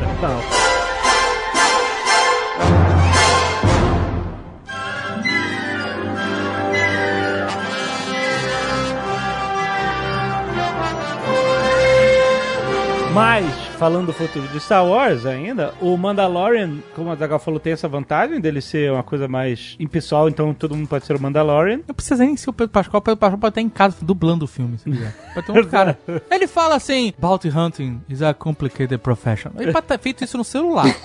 é um maluco dublê que só precisa ter o mesmo tamanho do- dele. Mas aí, eu acho que eles escolheram fazer com outro personagem, porque o Boba Fett, ele é um vilão. E eles precisavam de um personagem que tivesse Fosse um anti-herói. a chance de ser, um, no máximo, um anti-herói. Exatamente. Que tivesse uma ética maior do que o Boba Fett, que a gente pudesse gostar dele. Porque o Boba Fett é um... Eles podiam contar a história do Boba Fett e, e transformar ele num anti-herói. Ia ser um saco, mas podiam. Podiam falar que ele tava lá, as circunstâncias, o cacete, levaram ele. Porque ele, na verdade, não fez nada de errado. Ele só prendeu o Han Solo e levou. A gente gosta dele, só que ele não é uma, assim, Ele não né, tem nada um amor, demais. uma flor que Não se tem nada cheire. demais. Não, não tem, pô. Mas assim, se você parar pra pensar, o que, que ele fez de errado? Ele ficava lá no, no, no rolê do Jabba, rolê errado do Jabba, mas ele ficava Ele só ali era perto. amigo de... de... Foram as amizades. É, isso aí. Amizade. Talvez, olha, talvez ele conhecesse o Jabba da época de colégio. Que imagina essa sala de aula. e aí o Jabba, sabe aquele amigo seu que vai pro caminho errado, mas tu não quer abandonar o cara? Aí, Ele não é vilão, ele trabalha, tinha um trabalho honesto dele, ele ia lá pegar criminosos que iam contra o governo que funcionava. é verdade aí. É, ele trabalhava pro governo. Ele era um bounty hunter, E é uma profissão legalizada. registrado pelo governo, pelo império. É, teu amigo do Dave lá, o. Não, é registrado. Tu- não sabe que ele é registrado. Porra Claro que é, nenhuma. claro. Claro que ele era. Ele andava ao lado do Vader. Não, mas aí, ué, você acha que o governo só trabalha com gente registrada? Onde é que você mora, cara? Tá maluco? Não, mas ele era oficial. Ele Não, cara, não era porra nenhuma. Ele trabalhou com o Jabba, cara. Como ele não pode ser registrado? Va- Vamos não, lá. mas ele era visto o junto. ele era Trump visto junto ia com o chamar um, o- iam chamar um bounty hunter qualquer pra Casa Branca? Não, iam chamar um cara que todo mundo já conhecia. Não sei, hein? É, mas ali não significa nada, cara. Não, a gente tá só especulando. E enquanto a gente pode se basear em fatos. É. Jovem Nerd, que é tudo baseado em fatos e ciência. O que, que o Boba Fett fez de errado no filme? Não fez nada de errado. Exatamente. Moralmente, você pode achar errado, mas legalmente falando. O que ele fez? O que, que ele fez? Legalmente. Não, vamos lá. O que ele fez? Ele chegou, ele não fez nada, ele prendeu o, o Han Solo, ele só carregou, ele é um delivery, ele já falou isso. Tem uma teoria que ele que matou ah, os tios do Luke, né? Que eles estão queimados lá. E quando o Darth Vader fala com o Boba Fett, ele fala, ó, sem incinerações dessa vez. Não, eles falam no desintegration. Não, desintegration. É, no. Disintegration, é, é a galera, tipo, brinca que, ah, foi então o Boba Fett e tal, mas ele era um... Não, que é isso. Aí o pessoal, isso é esses Ah, é, não. aí, pelo A amor de parada É, era, o cara- Não, eu quero prova. Assim, ele chegou com a galera dele lá, os esquisitos, o maluco de fralda na cabeça. Ele foi pra buscar trabalho, ele foi pra pegar um trabalho, porque o. É, exato. Aí o, aí o, o, o Darth Vader falou, ó, eu quero esse cara aí. aí o cara pula, congela, ele leva pro Jabba, congelado. Ele achou o Han Solo. Ele encontrou O que que tem de legal nisso? O que que tem de legal nisso? Eu aqui na internet acho qualquer um. Ele é competente. Ele, ele é quase um rap. Ele é um rap do, do, do Star Wars. aí É, o cara e, o- e o Han. Solo, o Han Solo era fugitivo, porque o Han Solo tinha perdido carga lá do Jabba e já sabia que estava com a cabeça prêmio. O cara achar uma pessoa não é crime, porque Mas, você mas pode... ele é um vilão. Ele foi contra o Não, herói. não, não, não o quê? O, o- aonde? O herói é o Han Solo. O Han Solo é um contrabandista! mas ele é o nosso herói. Não, senhor, a gente tá analisando tá maluco, praticamente cara. aqui. Eu não tô tô dizendo que eu, eu sou super fã do Han Não Solo. importa. Você tá, exatamente. O Han Solo, o Han Solo. Eu quero saber, a minha pergunta aqui é: achar um cara, achar uma pessoa, diz, ó, achei o cara, tá ali, hein? Achei o fulano, tá naquele lugar ali. Depois pegar ele congelado, levar pra um outro cara e ficar na festinha vendo o que tá acontecendo, não é crime. Eu não tô vendo crime nenhum. Mas ele é o vilão moral pra nós, porque ele é. Ele, ele luta Ele contra foi os nossos heróis. vendido como vilão, mas ele não fez nada de errado. E eu Então- queria lembrar uma coisa, que o Han Solo, além de ser contrabandista, ele abandonou a família, largou o filho, largou mulher Olha aí, É verdade. Esse é teu herói? lá olha aí. de idade, não, não pagava na pensão. resistência. Que filho que ele largou? O, o Kylo Ren, caralho! Ah, Pô, Kylo Ren! ah tá, vocês estão falando do- depois. Bem né? solo. O cara não era Ele foi fluxo contra, não. não. não, largou o filho porra nenhuma, ele foi contra o negócio de treinar o filho. Aí e ela aí falou- eles falam assim, vai treinar, vai treinar sim. Aí eu vou aí- abandonar ele. Mas se abandonar, isso Não, acontece aí de ele abandonar. largou a, a- mulher dele, cara. Não, ele vai, vai tá assim, então eu não quero, foi embora. Isso aí é abandono É. parental. Ele abandonou a mulher e o filho. Não, é isso que abandona, é exatamente isso. O filho não tinha contato com ninguém, ele tava lá treinando, porra. Cara, isso é abandono, me desculpa. Não abandonou? Quem disse que ele abandonou? Mas se teu filho estiver no intercâmbio, você vai embora? Como é que você sabe que ele não pagava a mensalidade da escola Jedi lá? O, o Han Solo. É, o. Han Solo, aonde? o cara que perdeu a Millennium Falcon no jogo. Aonde que vai pagar o quê, cara? Esse cara aí é teu herói. Ó, o Alexandre tá passando pano pra contrabandista aqui, hein? Tá passando pano, tá passando pano foda. Absurdo vocês. Que absurdo. Pesado, pesado porém real. E aí a gente teve o paralelo, teve uma coisa que a gente não comentou que era, eles tentaram fazer um novo Boba Fett, né? Eles tentaram trazer aí uma, uma personagem pra substituir essa lacuna que foi a Phasma. Sim. Ela foi a Boba Fett dessa, terrível. É, foi terrível. Que eu soube que a Fasma só entrou no filme porque alguém viu um concept art dela e falou assim: caraca, esse personagem é foda, ele tem que estar no filme. Mas não existia espaço no roteiro pra esse personagem. Então ele entrou. Mas ela só tem isso. Não é que eles planejaram mal a Fasma, é que ela já não tinha substância, ela não tinha presença no roteiro e ela foi inserida no filme por produtores porque ela tinha um look muito cool, tal qual Boba Fett. Só que o Boba Fett, por mais que não fizesse nada direito, ele, ele era um, um plot device. Como assim não fazer nada? Caraca, você tá com implicância com o Boba Fett? Não fazer nada direito? Ele fez tudo que ele não tinha que fazer. Não, não, falando assim, ele não alterava em grande escala a história do filme. Podia ser qualquer outro personagem. Peraí, peraí. Mas Se ele era um tivesse pego plot... o Han Solo e tivesse batido, derrubado, quebrado. Mas isso, o Han Solo cai no chão e quebra. Não, eu Vai tô mudar completamente a história. Eu tô querendo dizer que ele movimenta a história de alguma forma. Ele encontra o Han Solo, entendeu? Pro Império e ele leva o Han Solo pro Jabba. A Phasma não... Absolutamente nada. Absolutamente nada. Ela- a, a presença dela não, não altera a história em nada. Ela é. Eu, eu concordo plenamente. Ela é maneira. Tem um, um, um vídeo meme, sei lá, um vídeo de internet que me representa totalmente em relação à Fasma. É. Tinha o boneco dela cromático, tinha um monte de coisa, né? É. A gente tinha camiseta da Fasma no Net Store. É. Né? O cara tinha um boneco, um action figure da Fasma. Aí a cena é ele andando com o boneco da Fasma, assim, a câmera filmando ela na mão dele. É. Ele chega em frente ao lixo, pisa, o lixo abre, ele joga lá dentro e fecha.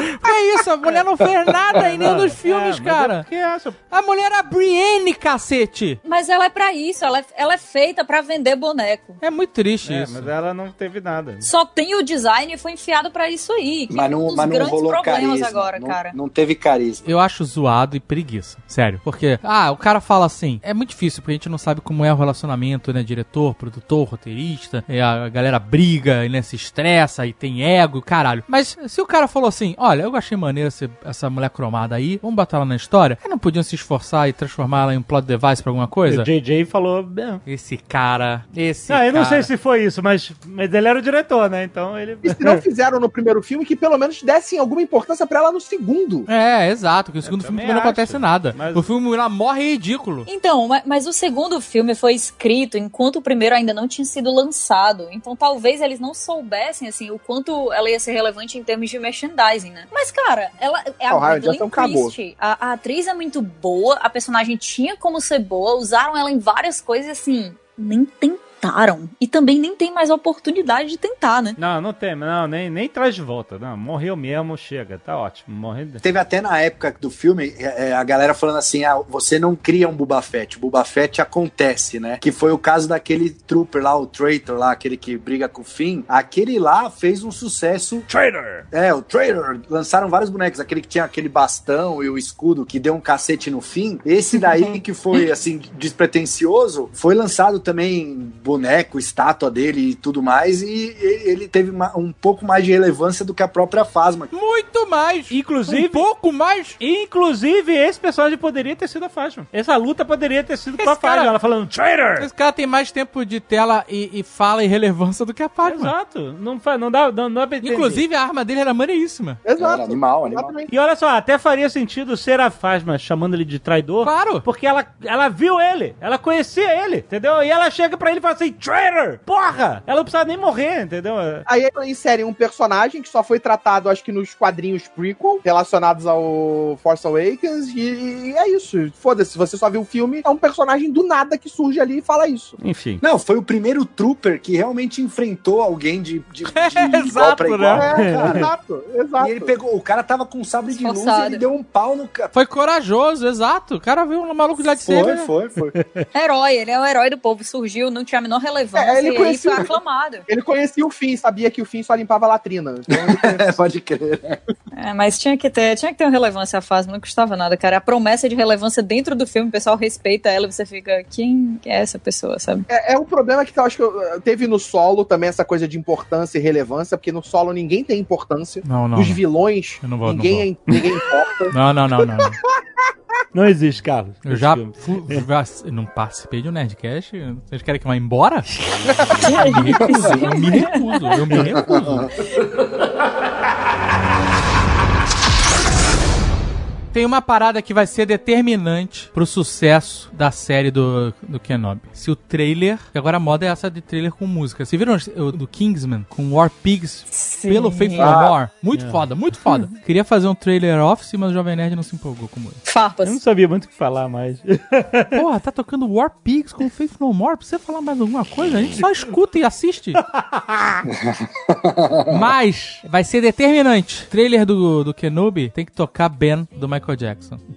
pariu, cara. que ideia é essa, cara? Eu achava que era sério, que é isso? Ó, oh, Lucas, a gente tá brincando aqui, viu? É brincadeira isso aqui, tá? Oh, a série do Obi-Wan já teve livro, né? Do Obi-Wan vivendo no deserto, essas coisas. Tem muitas histórias que podem ser contadas aí. Mas vocês acham que, e assim, obviamente no, no, nos prequels é. Mas você sabe que o maneiro dessa história é que ela é ilimitada. Você pode escrever o que você quiser, porque ele não ficou. Tudo bem que ele envelheceu então, pra é- caralho é... no deserto. mas ele não ficou 20 anos necessariamente sentado esperando o moleque fazer 16, 17, 18 anos. Ele pode ter, nesse tempo, viajado, ido em então, puteiro galáctico, que eu, cassino, sacou? Será que ele... Pode ter tocado zaralho, virado terrorista, resistência. Mas Obi-Wan era conhecido ele podia, Ben. Inclusive, conhece a Leia, que pede ajuda pra ele. Não, então ele pode não, ter não, se não, encontrado. Não, não, não, não, Ele conhecia o pai adotivo da Leia. Exato, é, mas, exato. Que, que era... Ela manda mensagem, help me, Obi-Wan, you are my only hope. Mas é porque ela fala, anos atrás você serviu meu pai nas guerras clônicas, tereréu, tereréu. Então, mas eles podem botar ele conhecendo. Não vão botar, mas poderia. Eu posso falar assim pra você, ah, Jovem Nerd, tempo atrás você, seu pai não sei o que lá, entendeu? Mas mesmo assim eu te conheço. É... Tudo é... Não, eu não tô é... dizendo que isso precisa acontecer. O que eu tô dizendo é, tudo é possível. Isso é maneiro nessa história. E não precisa ficar preso nesse planeta 20 então, anos. Mas aí... A gente pode contar uma história dele dando rolê na galáxia. Você acha que, você acha que ele sairia de Tatooine na série? Eu não sei, eu, eu só acho que é possível. E isso é legal, eu gosto dessa ideia. Mas me responde uma coisa, os Jedi adotaram o hobby dos fazendeiros de Tatooine ou os fazendeiros de Tatooine adotaram o hobby dos Jedi? Isso que eu quero saber. Exatamente. Vamos ver se essa série vai tocar nesses assuntos aí. É, o meu medo é o que aconteceu também com Clone Wars e um pouco com Rebels, assim. Apesar de eu adorar as séries, eles não conseguem desvincular do negócio de sabre de luz e Jedi. Os caras têm que trazer um uhum. Jedi perdido. Mas esse é o caralho, mas esse é o Ben, ben Kenobi, né, cara? É isso que ele vai ser. Não, mas assim, ele não Mas isso é o que vende. Pra... Não, isso é o que, que vende, é o que... querendo ou não. Então, é isso que a gente vai ver no Mandalorian, se vai ter mesmo isso ou não. Mas então, meu medo com o Mandalorian também é esse. Eles começaram a trazer uns. Ah, esse Jedi aqui tava perdido, ou esse cara tem um sabre. Não, o Rogue One não tem. É, não, então, o Rogue One eles conseguiram, e foi muito bom. Nossa, o Rogue One é espetacular espetáculo, Peraí, meu como Deus, assim não evitar muito isso bom. tem Jedi com sabre? A gente tem um Sith com sabre, que é o que fez o filme ficar foda. Não, não. O filme é bom e o final, é claro, é maravilhoso, porque a gente é tudo velho saudosista.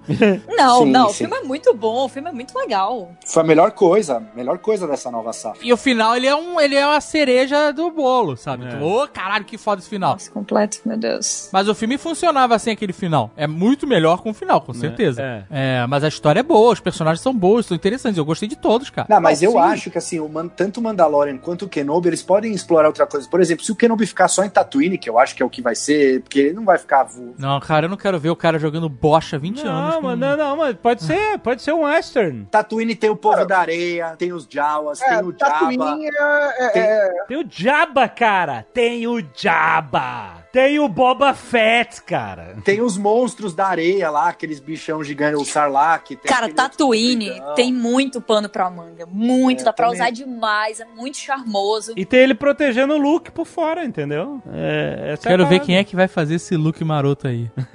Porque vai ter que ter o look. Vai ter, é, claro que vai. Quem jogou Ameaça Fantasma de computador aí no começo dos anos 2000, Aê. lembra que Tatooine tem muita coisa pra fazer. Inclusive Exatamente. lutar contra o rancor, matar Exatamente. rancor na jaula e é isso aí. Tem Pod Racing, Catiuxa! Pod Racing! Ó, vocês estão falando aí, joguei demais, cara, no 64. Joguei de Pod Racing.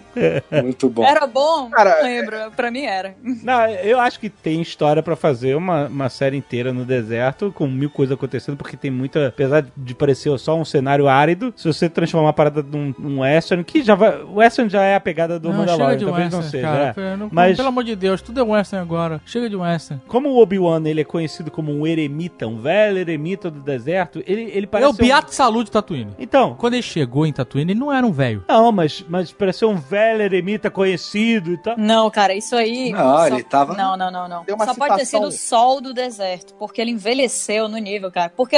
É, o sol, é o sol. Ó, veja bem, o Will McGregor passou o quê? 100 anos desde que ele fez aí Obi-Wan. E, e ele tá igual, nada mudou. Tá um pouco mais magro. Ele tem que viajar para o próprio sol. E aí ele vai envelhecer até aquele ponto. ó, Porque até lá, não sei como. É porque são dois. Gente, Catiuxa, são dois sóis em Tatooine, tá vendo? Ah, essa que é a parada. Então, Aí, pô, É aí faz sentido. Essa é a parada. Dá uma envelhecida Não braba. dá nem pra tu disfarçar, não tem sombra em Tatooine, maluco.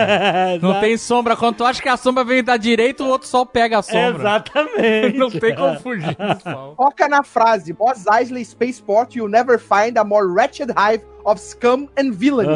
Essa vai ser a- o foco da série. Vai ser ele lidando com o, o scum e, e o villainy de Tatooine. Mas nas sombras, né? Vai ser um negócio low profile total, né? Porque não pode Sim. chamar atenção ali, né? Acho que não, cara. Não, não, mas aí não, não chama atenção, ele mudou de nome. Agora ele é o Ben Kenobi. Mas ele não pode ficar tirando o sabre de luz assim. Vai ser da Ranger. galera, né? Ele, eu acho que vai ser uma pegada Lone Ranger estilo Velho Oeste. E aí, Não, chega de oeste, chega de oeste. Ajudando situações e resolvendo pequenas coisas ali É. em Tatooine. Não, que isso, cara? Série do Magnum com... com... É o Texas Ranger. Não, você tá maluco, não tem nada a ver com isso, cara. Que isso?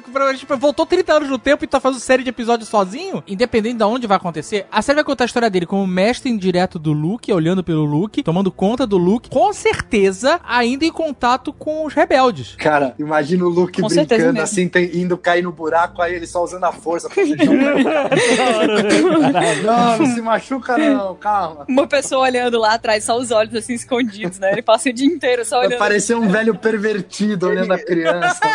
Aquele velho Meio do, do bizarro, Family Guy, né? O velho do Family Guy. Muito errado, muito errado. Tira esse velho que tá seguindo essa criança demais. Caraca, totalmente errado. Chega. Não, e a série vai ficar o tempo inteiro com os tios do Luke falando: não, não, se mete com esse velho, não, ele é perigoso. Então, Não chega perto dele, não. essa parte mais dramática, eu acho que pode ser muito maneira. Sim. Porque esses personagens tios do Luke, eles têm que estar. Eles são muito importantes, porque foram quem cri... os dois que criaram o Luke, né? Sim. Esse conflito entre eles e o, e o Ben Kenobi pode ser bem interessante na série. Eu acho que se a série puxar um pouco pro drama, mostrando a vida do, do, né, do Ben Ben vivendo isolado, é, lembrando do, do passado e do arrependimento de ter falhado, ter matado, né, mutilado até a morte e criado o Vader, né, como a gente conheceu, com a armadura. É, a gente tem o seguinte, a gente tem as cenas em que o, o Luke conhece ele, sabe quem ele é, né? A gente não sabe a que ponto eles se conhecem ou qual é a relação que o Luke tem com ele direito, mas ele conhece ele, ele sabe quem ele é. Então ele é um cara presente ali de alguma forma. É, ele vai aparecer na vida do Luke algumas vezes, certamente, vai salvar ele. Ah, e de repente até desenvolver um pouco mais os tios do, do Luke, assim, pra combinar legal com o episódio 4, quando eles morrem ali, você ter até um Se background sentir, né? maior, é, sentir um pouco mais do que quando a gente viu o filme não. Ah, morreu ali os tios, nem o Luke chora direito, né? No, no, no filme, É, mas. Você só fica, vai tarde, né? Tanto faz. Eu só tenho medo de uma parada assim, porque o Luke, ninguém sabe da importância do Luke, né? O, o Darth Vader, ele não sabe que ele tem filhos, né? Ele só vai descobrir depois. Então ele não tá procurando. E o Império, tão pouco. Então ninguém tem interesse no Luke. Ele tá lá escondido, justamente, calor profile. Eu só não quero que eles criem uma trama de que existem espiões do Império e tal, e coisas que estão atrás do Luke, entendeu? Porque se ele vai proteger o Luke, tem que ser de, de perigos mundanos, de, de, de Tusken Raiders, esse tipo de coisa. Eu acho que é mais fácil rolar isso com ele, porque a gente tem as histórias que rolam do Vader caçando os Jedi sobreviventes. É, ele tá sendo caçado. Se ele usar o sabre de luz muito, assim, se ele for muito visto, reconhecido como Jedi, ele vai. Exatamente. É, E- exato, exato. E aquela coisa, Mos Eisley, Tatooine é sempre considerada Outer Rim, planeta completamente distante, mas passou nesse período a ter muita presença do Império, mais do que o normal. É, tem muita presença, o que é legal. Outra coisa maneira dessa série, ter todo esse Uhum. controle do Império. Mas assim, Tatooine, nego tá possuindo pra tudo, né? É, Lá é o lugar do, do bico fechado. O cara puxou um lightsaber, cortou o braço do maluco dentro da cantina e nego fingiu que não viu. Nego começou é, a assoviar pra cima. Exatamente, que E nego ele- não viu um Jedi há 20 anos. Não, não, não. Em certos bares do Brasil, isso acontece e ninguém nota também. É, exato. Mas Não o legal, virar um dessa grande cena, acontecimento. o, le- o legal dessa cena é exatamente isso. A galera ali tá pouco se fudendo, mas deu tipo 10 minutos, chega o Império e os soldados ali procurando. Qual foi a confusão que teve aqui? É, é, O que, que é. aconteceu? Então você vai ter esse. Eu acho que a série pode trabalhar isso muito bem. Essa coisa da relação do foda-se de Tatooine e o Império tentando encontrar coisas ali, tentando fazer um. Sim, a, a constante vigilância, né, e tal. Eu lembro disso, o que aconteceu, que a polícia, o PM do Império apareceu lá pra saber o que, que tinha acontecido. Mas, cara, o cara sacou um lightsaber. Não tinha mais Jedi. O único cara que tem lightsaber é o Darth Vader. E o cara mas me ele- puxa um lightsaber no meio do nada. Isso era pra ter vindo todo mundo pra cima Mas dos ninguém caras. sabe o que que é isso mais nessa época. Que isso? O Darth Vader tá cortando cabeça de geral. Mas ninguém vê o Darth Vader. Não, mas nem nem Tatooine, pô. Então, se ninguém sabe o que é isso, é mais um motivo. Não, ninguém, ninguém sabe cadê ele. Isso aí, eu acho que eles contam assim, histórias, lendas, viram, pô. Você acha que nego não viu? O cara Não. puxou. Bom, cara, o que aconteceu ali? Nada. É porque... Mas não, mas não sai na TV.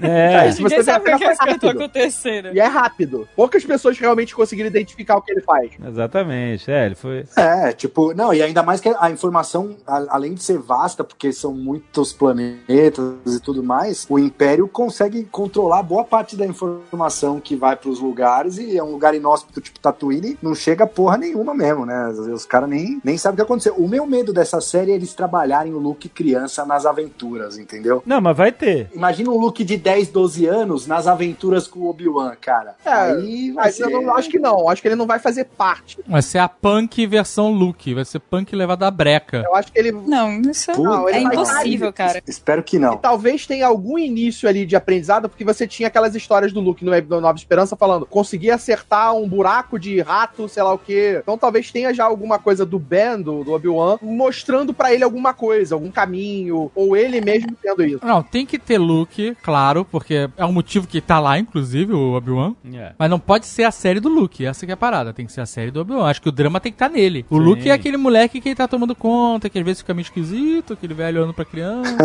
Eu acho que esse drama pós-Ordem 66... Olha, duas coisas aconteceram. A Imagina se ele te acorda com os pesadelos. Ordem 66. Ele- Meu Deus. Flashback de guerra. duas coisas terríveis. Que é a Ordem 66, que é... É o Justiceiro, é o Punisher. Caiu a República, todos os Jedi foram assassinados, todos foram caçados. Criança. Jedi, inclusive. É, Que São exato. chamadas de Paduan. E outra coisa, ele matou, entre aspas, o aprendiz dele. Ele É, acabou de matou, fazer. né? Ele mutilou. É, mas ele acha que ele morreu. Ele mano. desmembrou, a gente pode dizer isso, né? Ele desmembrou de fato o aprendiz Então, dele e deixou lamber. Então, é isso. É, então, tipo assim. Melhor melhor definição é essa. ele Desmembrou e deixou lamber. O Obi-Wan carrega uma culpa terrível. É, a parte do drama que eu falei. Exato, esse que é o maneiro. Esse tem que ser o maneiro da série, entendeu? Ele lidando com isso. Quem vai fazer a série? João, Fra... João Favreau também? Não. Não, não, acho que não. Eles não anunciaram, né? Mas acho que não. Então, eles anunciaram Kevin Feige agora como produtor Puta, dos cara, filmes esse cara também vai fazer Exato. tudo agora. Eles clonaram sei. Kevin Feige. Na- Sim. In- inclusive, não, mas vem de encontro com aquilo que a gente tava falando aqui, da concorrência com a Marvel, os caras pegavam, pensaram o quê? Meu, então traz esse cara aqui e vamos fazer. É que o cara tem concorrência com eles mesmos, né? Exato, né? Exato, com certeza tem, cara, entre a Lucas e a Marvel ali dentro da Disney, porque são times diferentes, é tudo diferente, né? Por mais que seja a mesma empresa. E aí a Brie Larson já, já fez um post lá meio que se candidatando. Faz um tempo, né, Evans- que ela tá fazendo uma campanha aí. E o Chris Evans também, tipo, Ah, é, o Chris Evans também Não, apareceu. Não, não precisa. Obrigado. Não, obrigado. Não, obrigado. O Chris Evans funciona Não, em obrigado. qualquer lugar, cara. Não, obrigado. Obrigado aí. Funciona. Valeu pela, pela. Vou anotar aqui. Funciona. Ele Cara, eu acho que. O Chris Evans era um tocha humano com a Então, mas a parada é, cara, a gente não precisa. a gente não precisa, pra esses filmes e séries, a gente não precisa do Chris Evans, não precisa da Brie Larson. É outra parada, Eu sei que cara. não precisa, mas Senão acaba sendo é a série do Chris Evans, entendeu? A série da Brie Larson. Mas o, o assunto é justamente porque o Kevin Feige falou que já tava pensando em uma pessoa que fez parte do MCU pra exatamente. entrar Essa aí, que foi a né? parada. Patota, virou uma patota, virou a galera. A panelinha. Panelinha de A panelinha 500 do Kevin Feige. pessoas. né?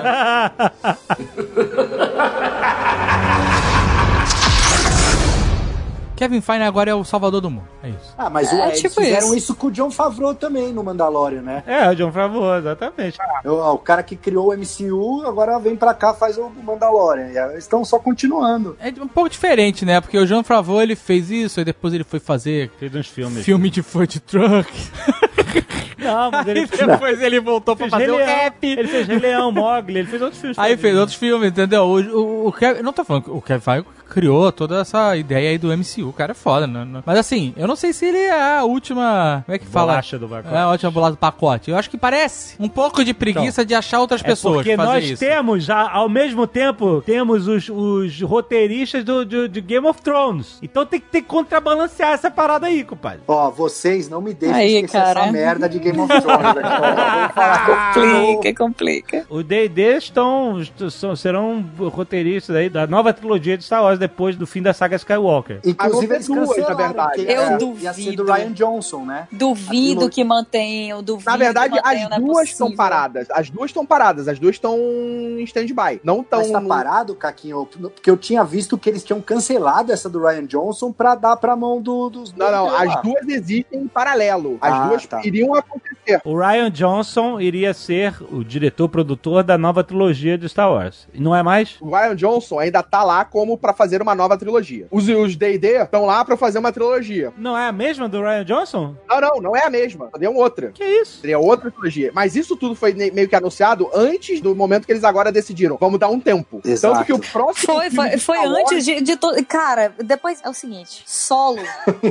Solo Eles balançou vão- todo mundo. Eles só não vão enterrar solo no deserto, igual fizeram com o ET do Atari, porque não dá. certo? Mas eles estão tentando fazer tudo similar a isso aí. Qualquer coisa. E eu tenho certeza, que não é possível, eu tenho certeza assim, né? Meu coração quer ter certeza que eles não vão deixar os D&D tocarem nada de Star Wars. Porque eles não estão num momento de segurança agora, cara. Não está tudo bem, entendeu? Ah, Vai entregar na mão desses irresponsáveis. Ai, É, o- Nath, o que olha, tá não me certo- venha com essa história. O que tá mais certo que essas trilogias é as séries, é o Mandalorian, um possível spin-off do Rogue One, contando a história lá do Cassian Andor. Isso vai ser uma merda. Não, mas isso é, é série, né? Isso daí. É, uma série, um prequel É série, contando é, a é. história dele como agente da rebelião. Ah, eu não quero ver, não. Ele é um personagem legal, então acho que pode ser bom. Não, não, não é, não é. Acho que sim, ele é, ele é legal, ele é legal. Eu queria ver a história do Lawrence é, é, Whitaker. Essa, essa história eu queria ver. The Force Whitaker. É, eu queria ver essa história. Aquele cara, como é que aquele cara ficou daquele jeito? É, mas tem a história dele no... Não, mas eu quero na série, cara. Eu quero motivo pra assinar o Disney Plus. Não tenho ainda. Mandalorian. Não, Mandalorian eu vou pegar a tua conta emprestada. Clone Wars e Rebels tem isso. Tem a história dele. Essa é que é a parada. No Clone Wars e no Rebels, nas animações, eles continuaram a história dele. Eles mostram a história dele antes do Rogue One. É, mas o, os filmes do D&D que eu vi aqui, ou pelo menos eu li as matérias, é, é 2022, já tá meio que anunciado, ó, vai rolar esse Corta. filme É, não, tá anunciado dos que tem caras em data. 2022. Tem, Tem data, data, mas, não, mas não importa, não importa. Novos Mutantes também tinha data, tudo tinha data. Tira a É data. verdade. Corta a data e esquece. Esse É, isso povo. foi meio que tipo, foi anunciado. Que ah, ódio, foi cara. anunciado, mas vamos esperar, vamos ver o que, que vai acontecer. Eles têm que Eu cair no ostracismo. Não É, vai pô, vão dar Star Wars pros caras, pô, é- isso é um prêmio, Nossa, cara. Como cara, que pode um sério. negócio desse, cara? Se derem Star Wars pra eles, sei não. É muito difícil não torcer pelo fracasso desse projeto. Mas o Kevin Feige, ele não- foi muito genérico, né, o anúncio, né? foi, faz na, na real, foi, foi meio que um furo, né? Assim, eles não estavam planejando contar agora, porque essa notícia é tipo daquelas que sai e todo mundo fica, ah, então ignora esse filme que vai sair agora no final do ano, que não importa mais, porque vai sair o filme do Kevin Feige, entende? Não era a hora dessa notícia sair, mas, se não me engano, foi Hollywood Reporter que deu esse furo aí. E eles tinham que comentar, né? Claro, assim. Não, e confirmou, não tinha né? mais O próprio jeito, Kevin confirmaram, sim. É, ele postou e tal. É, não tinha mais por que esconder, né? É, aquilo, as datas você tem aí a partir de 2022, aí é 2022, 2024, 2026, mas não tá definido o que que vai ser. Você tem a possibilidade dos dois, né, tanto do Ryan Johnson como dos D&D, mas ninguém disse, não, agora vai ser o filme tal com ele, vai sair em 2022. O filme tal com ele vai sair em 2024. Não, Eu não tá. não, não consigo pensar nem que existe 2026. Esse ano tá longe demais. Tudo pode acontecer. Olha que chega, ó, chega rápido. Não queremos falar sobre isso, né? Olha só, 2026 daqui a sete anos, né? Sete anos atrás era 2012. Você lembra muito bem do que está acontecendo na sua vida em 2012. É, foi anteontem isso, né? Na real. Não é? Então vai chegar rapidinho, cara. Eu não lembro o que aconteceu em 2012. O que aconteceu em 2012? 2012 a gente tava é, conhecendo o Paulo Coelho na Itália. Olha aí. A gente Faz tava- tanto tempo, uma vida atrás. É, uma- é, exato. né? Memória prodigiosa, cara. Sabe exatamente Cara, o ano que 2012 é a gente tava vendo o primeiro Vingadores no cinema. Olha, isso aí. Não parece há tantos anos atrás. 2015, quando anunciaram. Não, quando foi? 2014, né? Que anunciaram a- que a Disney comprou a Lucas. Tem o filme em 2015, já tá acabando a, a trilogia, vai acabar agora. Que tem, dois tem meses, aquela cara. foto, aquela foto maravilhosa do George Lucas né, do lado dos personagens, assim, olhando como se a vida dele tivesse acabado. Eu amo essa foto.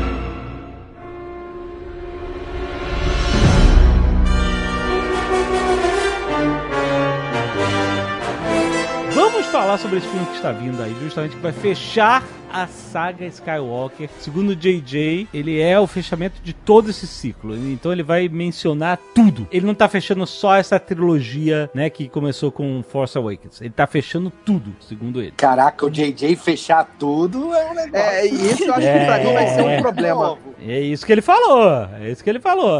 E pra mim o problema começou no título. Como vai ser essa ascensão Skywalker? Qual vai ser o significado dessa porra? Eu acho que só pode significar que vai ser uma nova ordem, a ordem Skywalker. Exato, eu acho que vai ser tipo a nova Leia? religião da parada. Não, é uma religião nova, é Sk- Skywalker agora. Não é mais Jedi, nem Sith, nem nada. Mas quem É vai ser a cabeça Skywalker. dessa religião? A Leia? A Rey. A Não, a Rey? Ray não, cara. A Ray não. Meu Deus. Olha, é muito triste pra mim. Se não for ela, vai ser quem? Mas se colocarem a Ray, se definirem quem são os pais dela, colocarem um negócio assim, uou, super background, vai ser muito triste, cara, pra personagem. Não, mas pode ou não definir. Tem uma teoria, ó, vou começar aqui. hein? Ih. Tem uma teoria o que eu- Marcelo, Marcelo tava esperando por isso, com certeza. O cara. Finn é o filho bastardo. Não, tu não vai mandar aquela teoria da viagem no tempo, não, né? Finn é o filho Não, bastardo não, do não. rei da, Essa- do, essa- essa- do Lando. Cuidado. Começa com essa teoria absurda pra gente descartar essa merda logo, vai. Qual é a teoria da viagem no tempo? Essa da viagem no tempo, falando em voz alta, ela é ruim mesmo. Não, mas fala agora que tava rolando essa teoria. No, no, no Rebels tem um vórtex temporal lá que chama Mundo Entre Mundos, é World Between Worlds lá. Que o Ezra vai lá e ele consegue ver passado, presente e futuro nos portais e ele tem acesso. Tanto que ele acaba salvando a Ahsoka do passado que ela tinha lutado com o Darth Vader, ele traz ela de volta, enfim. Tem isso daí e no- durante essas cenas, o Imperador Palpatine, ele tá lá, ele assiste isso daí, ele tenta acessar e não consegue e tal. Essa teoria, ela diz que o Palpatine ficou tentando depois desse momento aí acessar e ele conseguiu e aí ele vai e, e viaja no tempo procurando a alguém forte na força, que aí no caso seria a própria Rey, né? Então, esse Palpatine que a gente estaria vendo agora, voltando, né? É uma volta, na verdade seria esse Palpatine que veio aí do passado. Só que viagem no tempo é um negócio que não acontece em Star Wars, nunca foi dito nem nada. É, Eles não sério. usar isso daí. Não terminou, não terminou, não terminou. A parte bizarra. O Alexandre quer me Caraca, totalmente. Ele quer te humilhar, ele quer te humilhar. Não, não, não é dele essa teoria, ele só tá. Não, não, não é minha, eu li. Quando eu falei pro Alexandre, eu falei que era absurda. É o Palpatine pegaria a Rey, levaria ela pro passado, e a Rey. Putz, é difícil até explicar, mas ele levaria ela pro passado e apagaria a memória dela e tudo mais, trancaria ela pra força, porque como ela tinha muitos midichlorians no corpo dela, ele ia criar o, o aprendiz dele, que é o Darth Vader. Então a Rey seria a Shmi Skywalker. Caralho. Cara, eu não sei. Meu Deus, eu não tenho nem palavras. Olha onde vai a mente dos fãs, cara. Isso seria uma merda inacreditável. Não seria? E, e aí tem uma Sério, variação nessa teoria que diz que ela iria grávida Uma variação. Ren. Meu Deus. do Kylo Ren pro passado. Então, tipo, o Darth Vader seria filho do neto dele, do Kylo Ren, ia fechar o ciclo que o JJ quer fechar. Caraca, ele apaga a memória dela, por isso que ela acha que foi uma geração assim do Espírito Santo, né? Exato, exatamente, Brother, exatamente. pesadíssimo. Essa Olha aí é como bem faz ruim. sentido. Tá fazendo sentido. Bem ruim, Deus. impressionante, impressionante. Mas ela é filha de quem? Não, não teria, tipo, ele achou ela da força e sei lá de quem que ela é filha. Nessa Não, teoria não, não diz não nada. seria filha de ninguém importante, seria filha exatamente Mas- foi falado. Então, que mas ser. eu li uma teoria legal dos pais da Ray, que seria o seguinte. Marcelo, quanto tempo tu passa no Ray, Reddit, quando- cara? Ele Eu adora. não sei onde que ele tá arranja tempo pra trabalhar na Iron, sem sacanagem, maluco.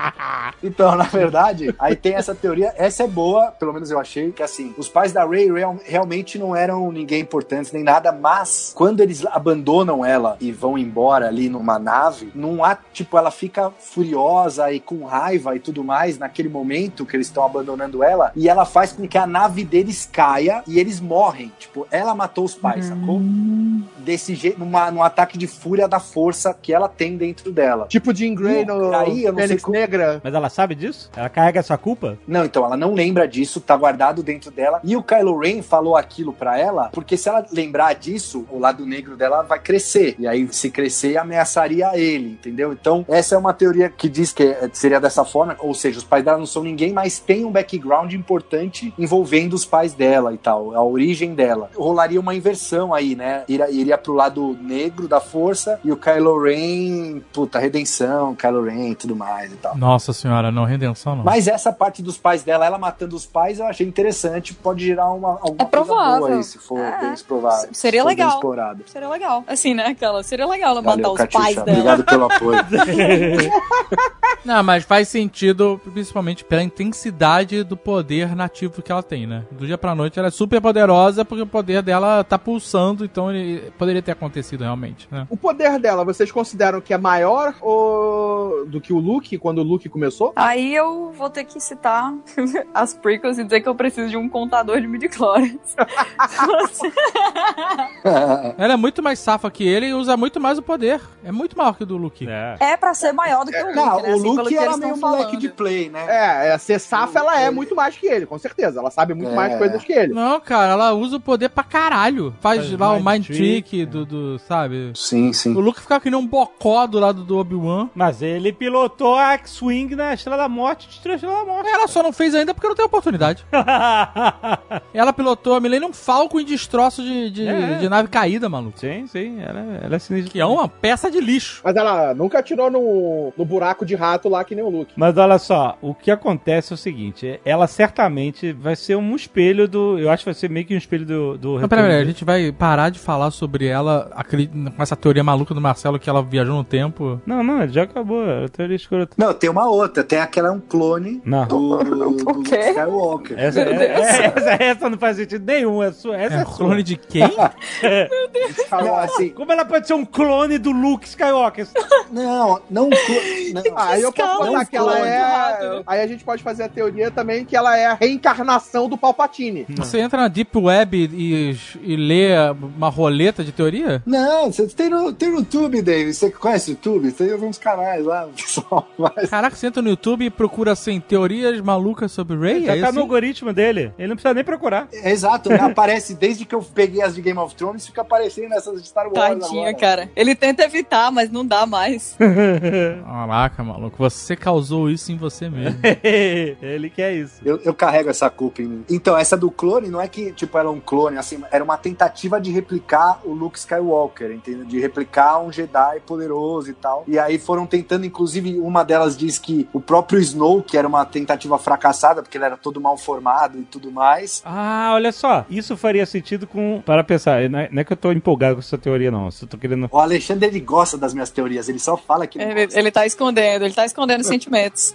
Isso faria, eu só tô dizendo que isso faria sentido com o seguinte: imagina que ela é um desses experimentos, os pais dela trabalhavam nessas paradas e eles decidem escamotear ela pra fora porque, sei lá, os experimentos não estão dando certo, ou não sei o quê, ou vão matar todo mundo porque mudaram. Assim, alguma coisa, tipo assim. Ou então o Snoke passou a ser o, o experimento que, entre aspas, deu certo. E, tipo assim, ele foi, saiu matando todos os outros in vitros, os bebês, ou o que seja. E eles simplesmente escamotearam ela pra fora e deixaram ela lá. Abandonaram. Tipo o Superman, Kal-El. Ela foi tipo o Kal-El, assim, ó. tipo vai lá- Superman, É, exatamente. Então, na verdade, essa teoria dos clones, na, naquela cena que ela tá vendo o, o passado dela, o que- entrando lá na ilha, em Acto, quando ela tá com o Luke lá, e ela vai no, descobrir o passado dela, e aí ela tá olhando e aparece tipo um espelho com diversas rays, assim. E cada uma se move num tempo diferente e tal. Essa seria mais uma das evidências, ó. Então, ela não é a primeira ray, tiveram várias rays, e aí E aí- ela foi, aqui deu certo, aqui escapou. Mas aí pega a visão E do aí, primeiro do filme. outro lado do espelho, tem uma silhueta que é o Luke Não, Skywalker não, não, de Bespan não, não, e não, ninguém me tira não, isso não. daí. Não começa com essa porra de silhueta do Luke. Não, Põe, põe no não é. aplicativo, Mal. Põe essa imagem no aplicativo. O Mal gosta dessa teoria. O nome disso é pareidolia. Você olha e enxerga o que você quer olhar. Você tá vendo? Pode ter a Virgem Maria também no espelho. Ou Jesus Cristo na torrada. Tá. Exatamente. Eu penso da seguinte forma, eu acho que o que apareceu no filme do Ryan Johnson é o que vai ser menos usado. Aí eu pego a visão que ela teve no filme lá, no primeiro filme, no Force Awakens.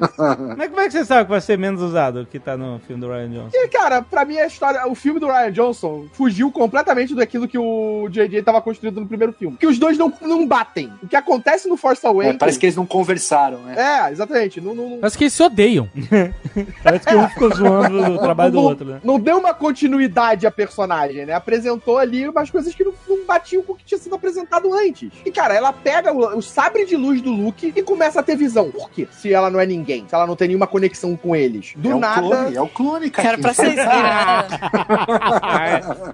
Pressa em roteiro é complicado. Nem saiu outro filme, a gente tá, tem que fazer aqui pro outro lançar rápido. Brother, isso dá uns problemas. Sabe o que que eu tenho muito medo de acontecer? O Luke fantasma lutando contra o Imperador Fantasma.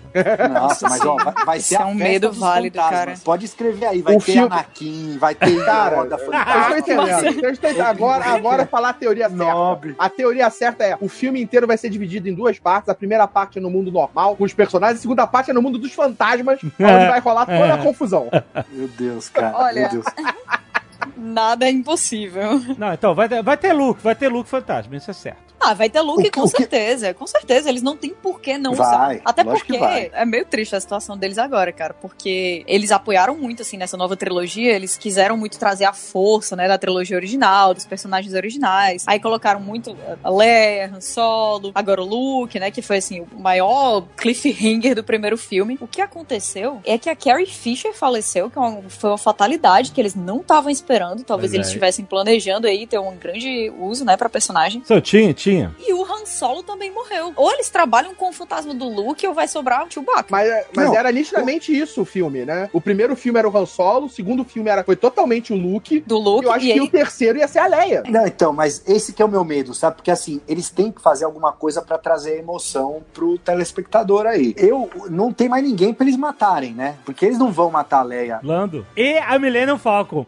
Exato. Esse é o meu medo. Esse é o meu medo, porque eles não têm mais nada pra tirar da gente. Eles não não tem mais. Eles, Caraca, eles não- Marcelo, não- agora, agora eu entendi. Eles não vão matar a, a Leia porque a Leia morreu na vida real. Eu acho que seria um pouco. É. Se eles não mataram no, no episódio passado, eles não vão matar agora. Não vão, não vão. E assim, o, o Chewbacca eles não vão matar porque eles não têm coragem. Os caras não têm coragem de matar o cachorro, não vai matar. Correto. O, Lan- o Lando, eles trouxeram agora pra ver se a gente tem um pouco de empatia com esse filme, mas trouxeram tarde e também se ele morrer, não sei se vai ser um negócio muito. É. Assim, eu, Agora, vou a ficar, Millennium- eu vou ficar triste, A mas. Millennium Falcon, meu amigo, É, essa não, não pode tocar. Não, não pode tocar. né? vai ser Então, a mas, mas eles vão. por exemplo, eles vão usar a Leia, né? Eles vão usar as cenas que já foram gravadas e tal do outro. Eles falaram Porque que eu- tem bastante coisa. Eles falaram que tem muita coisa da Leia pra ser usada. Bastante Mas como, sabe? Eles vão explodir a Millennium Falcon, Não é certo. vão, não vão. vão Olha só, explodir. presta atenção, presta É atenção. certo, vão Presta atenção, eu sempre ouvi uma cara. história que eu não verifiquei se é verdade, mas eu sempre ouvi uma história que eles fizeram um screening do Retorno de Jedi antes de ao cinema, como sempre fazem, né, pra testar, né, pra acolher a opinião de pessoas de fora e tal. Marcelo, confirme se isso é verdade, que no final, a vida inteira eu ouvi isso, que no final a Millennium Falcon era destruída, tipo, eles se sacrificavam pra destruir a Estrela da Morte. E o Lando morria e a Millennium Falcon era destruída. As pessoas não aceitaram isso, diziam que era um final muito triste, que ficaram, tipo assim, era um final feliz, mas porra, não dava pra perder. O George Lucas decide manter a Millennium Falcon no final. Eu não sei se acredito nessa história, porque o final é muito épico com a Millennium Falcon fugindo. Tipo, seria, seria muito broxante aquela empolgação toda da Estrela da Morte explodindo e a Millennium Falcon vai lá e explode, que nem uma TIE Fighter, sabe? por isso mesmo pode, eu acho que pode ser real, porque aí todo mundo ia odiar, e aí eles, cara, não, tá, não podemos fazer isso, vamos mudar. Se isso aconteceu, já mostrava desde 40 anos atrás, 30 anos atrás, que ninguém aceita a morte da Millennium Falcon. Cara, ela vai Exatamente. explodir. Não! Vai. Não! Vai, mas vai ser que. Cara, acabou, acabou, entendeu? Tudo menos a nave. Tudo menos a nave. Acabou, está- acabou essa galera. Essa nave não vai Essa funcionar. nave tem que passar por gerações. Não vai passar pra lugar nenhum. Essa nave vai acabar nesse filme. Não, e te garanto não, isso. Não, É, Vai, ela vai, vai ser um momento foda, não sei o que lá, e a nave vai se sacrificar pra alguma coisa. Vão usar então, a nave. ou Então, finalmente, o Lando vai se sacrificar dentro da Millennium Falcon pra... Eu É não sei se vai ser o Lando. não, Talvez não, seja não, o não, Lando. Não, não, não, não, não quero pensar nisso. Agora, se matar o Lando dentro da Millennium Falcon, vai. O Neo vai cagar pro Lando, né? Nossa. Vai estourar a Millennium Falcon. Então, mas se a Millennium Falcon for explodir, Ela vai. o Lando vai estar dentro. Eu não sei não, hein? Vai. Esse cara aí seria maneiro se ele não tivesse. Sim, Aí mas, o Paul. Dameron, né? mas Paul vai acabar, Dameron, né? Finn, Vai acabar lá. a saga Sky- Skywalker agora. Então, assim, é, exato. por que, que eles continuariam com a Millennium Falcon? Porque é um símbolo muito forte Não, dentro não, dessa não. Saga. corações, Catiuxa, o que, que você tá fazendo? Eu quero, Pô, eu quero, eu quero que Meu, continue. Foi a única mas. coisa que eu pedi pro JJ, eu só pedi isso, eu falei na abertura aqui. Aí, Eu- Marcelo, fica difícil, fica difícil.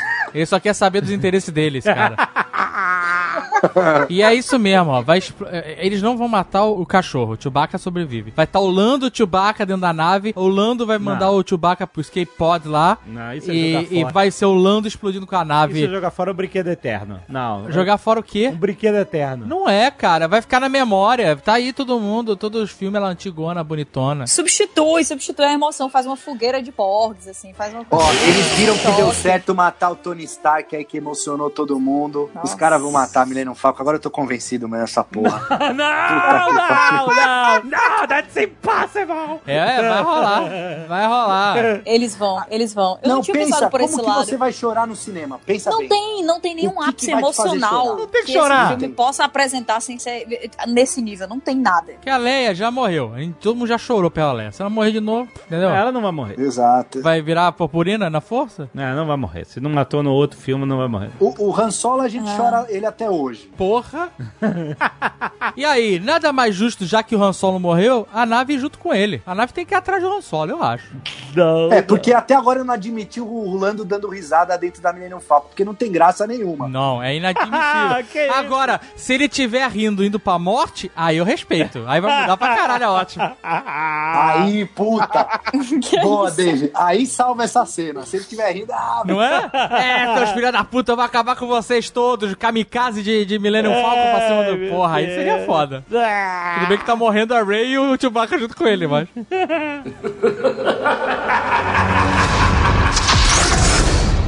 o que, que vocês esperam, o que vocês gostariam de ver nesse filme, saca? O que que ia é, divertir, assim, não só divertir, mas assim, o que vocês estão esperando que tenha de bom nesse filme? O que eu acho que esse filme. Por exemplo, eu gosto do segundo filme aí, do. Cara, eu esqueci o nome do segundo filme, qual é o nome? Desse que você nem lembra o nome, Jedi. né? Você gosta bastante. The Last Jedi.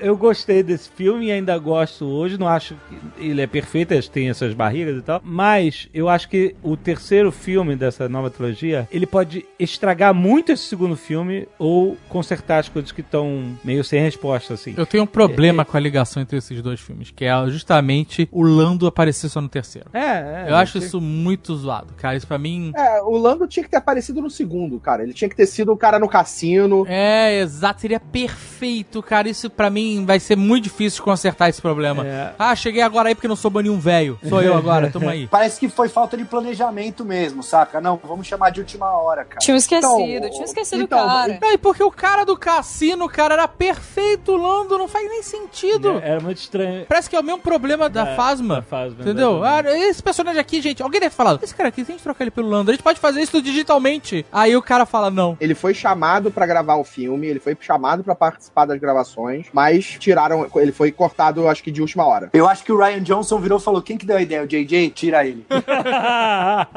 Só pode ser, cara. Mas só pode ser mesmo. Ah, então o que é que. Ó, por exemplo, olha só, deixa eu falar as coisas que eu espero. Por exemplo, a Mascaneda, quando a Ray descobre as- a lightsaber do Luke, ela fala assim: ah, como é que você tem isso aqui? Não, é o Han Solo que pergunta, sei lá. Ele pergunta, como é que você tem isso? Aí ela fala: essa é uma história pra outra hora. Outra Essa é a hora eu vou história pro terceiro filme. Então. Que vai voltar pra mão de JJ. É isso que ela falou. Então, eu acho que. Essa é a história que você não vai ouvir aqui, nem no filme do Ryan Johnson. É bem possível que ele nunca conte essa história de ser tipo Ah, assim, mas é claro que não. Mas, aí eu tudo bem. gostaria. Mas eu aí, gostaria. Não, mas aí tudo eu bem. gostaria de ter uma linha de diálogo Ele pra não explicar. sabe, ele não sabe nada dessas histórias, cara. Ele é Ah, o sim. cara que criou Lost. Pensa que o JJ, quando fez o primeiro filme, ele não ia dirigir o terceiro. A pica não era dele. Ele ia, era, já tinha um outro cara escalado.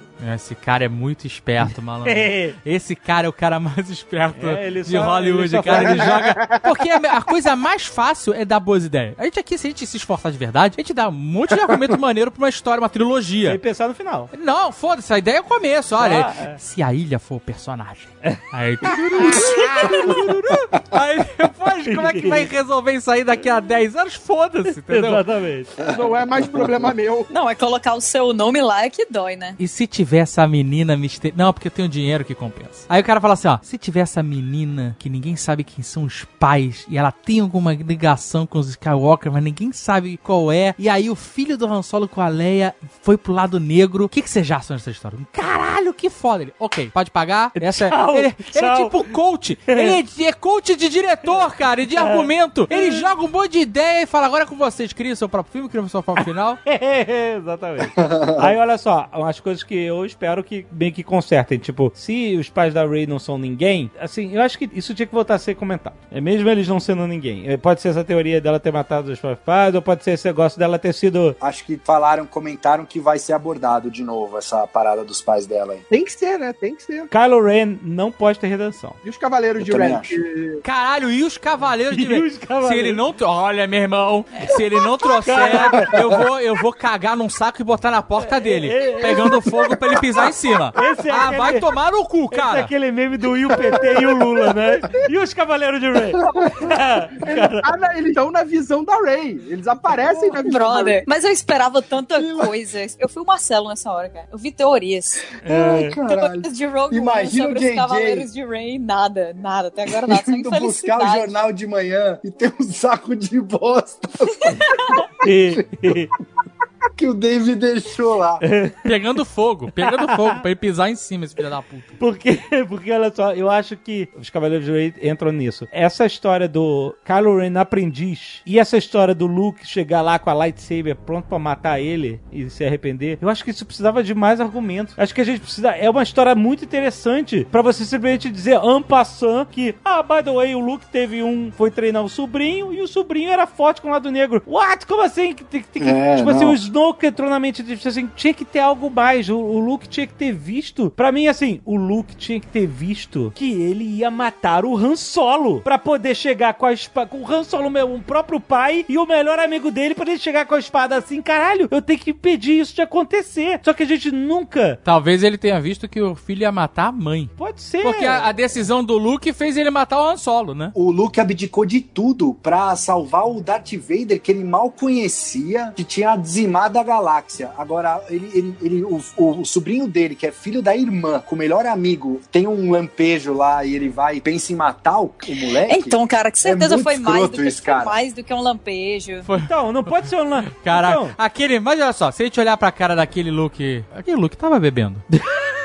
aquele Tava, leite, era tava aquele na leite. cachaça. Aquele leite Tava lá. na cachaça. Ele tava, não tava. Porque é realmente isso, o cara perdoou e, e salvou o Vader, que, que era um, um infanticida. Ele matou centenas de crianças. O, Vader. E ele falou: "Ó, vou salvar esse cabeça de hambúrguer aí. Tudo bem. E aí o garoto que ele teve uma visão, cara, tem uma visão, falou: não, não, tem que matar esse filho da puta. É muito zoado isso. isso. Essa história tinha que ser explicada. Não vai ser explicada, claro que não. Então, vai ficar eu por isso mesmo. precisava explicar um pouquinho melhor isso. Eu acho que vai ser. Não vai. Vai ficar por isso mesmo. Eu acho que ela vai ser, tipo, me- é, levemente ignorada do modo como foi e talvez mostrado como realmente aconteceu. Tipo, eu acho que eles vão modificar essa história. Não, que é isso. Aí é loucura, é esquizofrenia. Vamos fazer retcon. É, retcon. eu acho que eles vão Podem mostrar fazer, como aconteceu a influência do Snoke. Cara, eu não sei se eles vão ter que explicar, talvez, do Snoke, por que, que o Snoke tava ali fazendo aquilo. Como é que deixaram o Snoke. Snoke. A teoria aí é que o Snoke seria um corpo possuído pelo Imperador. Eita caralho. É, isso aí. É. Que difícil. É o corpo possuído Então, pelo Imperador. Essa é uma questão pra mim. Roteiros do. Marcelo, esse aí é roteiro do Marcelo total.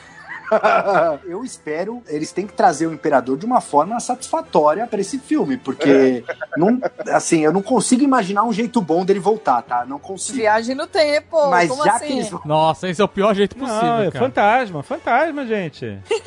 fantasma, vai ter mas espírito. já Então, esse último filme vai ser a mansão do terror. É isso que vai acontecer. Então- vai ter mais fantasma do que outra coisa. já Esse filme viu? vai ter fantasma do Luke, certo? Fantasma do Luke. fantasma do Imperador. Exatamente. Por isso temo de ter uma luta Ah. do fantasma Luke versus. O Obi-Wan já tá na folha de pagamento de novo. Fantasma do Obi-Wan. É só pegar o Ian McGregor, botar uma envelhecida nele. Fantasma do Obi-Wan. Nossa! Aí pega aquele moleque lá, o, o, o Christian, não sei o que lá, O Rei de Christopher. bota fantasma do Darth Vader. Você pode fazer uma festa, uma, uma, uma mansão fala sobrada. Ó, aí, ó, Han Solo tá vivo ainda. Fantasma do Han Solo, por que tem- não? Não tem. Não tem por que não, Ora? Os fantasmas se divertem em Jakku. Nossa senhora. Senhora, volte amarela. Carlos tá maluco. Boa, senhora, vou detalhe. Carlos ainda tá com sequela do casamento 3D ainda. um, um filme que vai destruir a Millennium Falcon e trazer o Hayden Christensen não pode ter passado num teste de screening. Pelo amor de Deus. Não, é- não, não é possível um negócio desse, cara. Marcelo, vamos lembrar da última temporada de Game of Thrones, cara. Tudo é possível. Aquele coroa que fez o, o fantasma do Darth Vader no, no primeiro filme lá. É. Ele tá vivo ainda, aquele cara? O Sebastian Shaw. Não sei, mas eles iam usar o Hayden, não iam usar o cara. Já, já mudou, então, já quer. então, mas sabe qual é o problema? É que. Caralho. O fantasma do Vader envelhecer porque o Christian Vader tá velho, né? Envelheceu de lá Ah, pra cá. mas eles. bo- Não, é efeitinho, é efeitinho. Ah, mas ele fica com aquele efeito Ah, mas tem a tecnologia lá. disfarçado. Não, a tecnologia de rejuvenescimento agora que tá todo mundo usando em tudo. É. Ninguém envelhece mais, cara. Fácil, mole. É, mole, mas nem mole. sempre ela fica boa, nem sempre ela fica boa lá. É, no- mas porra, ainda mais com fantasma, mais fácil ainda de enganar. Mas o que eu quero dizer é o Cara, seguinte. que merda de filme com Esse fantasma. Tem que- filme- Esse filme tem que ser na centro, uma mesa, mesa de. Ouija! Sabe qual é? Uma mesa de Ouija com a mão brincadeira do copo. Todo mundo dando as mãos. Imperador, você está aqui?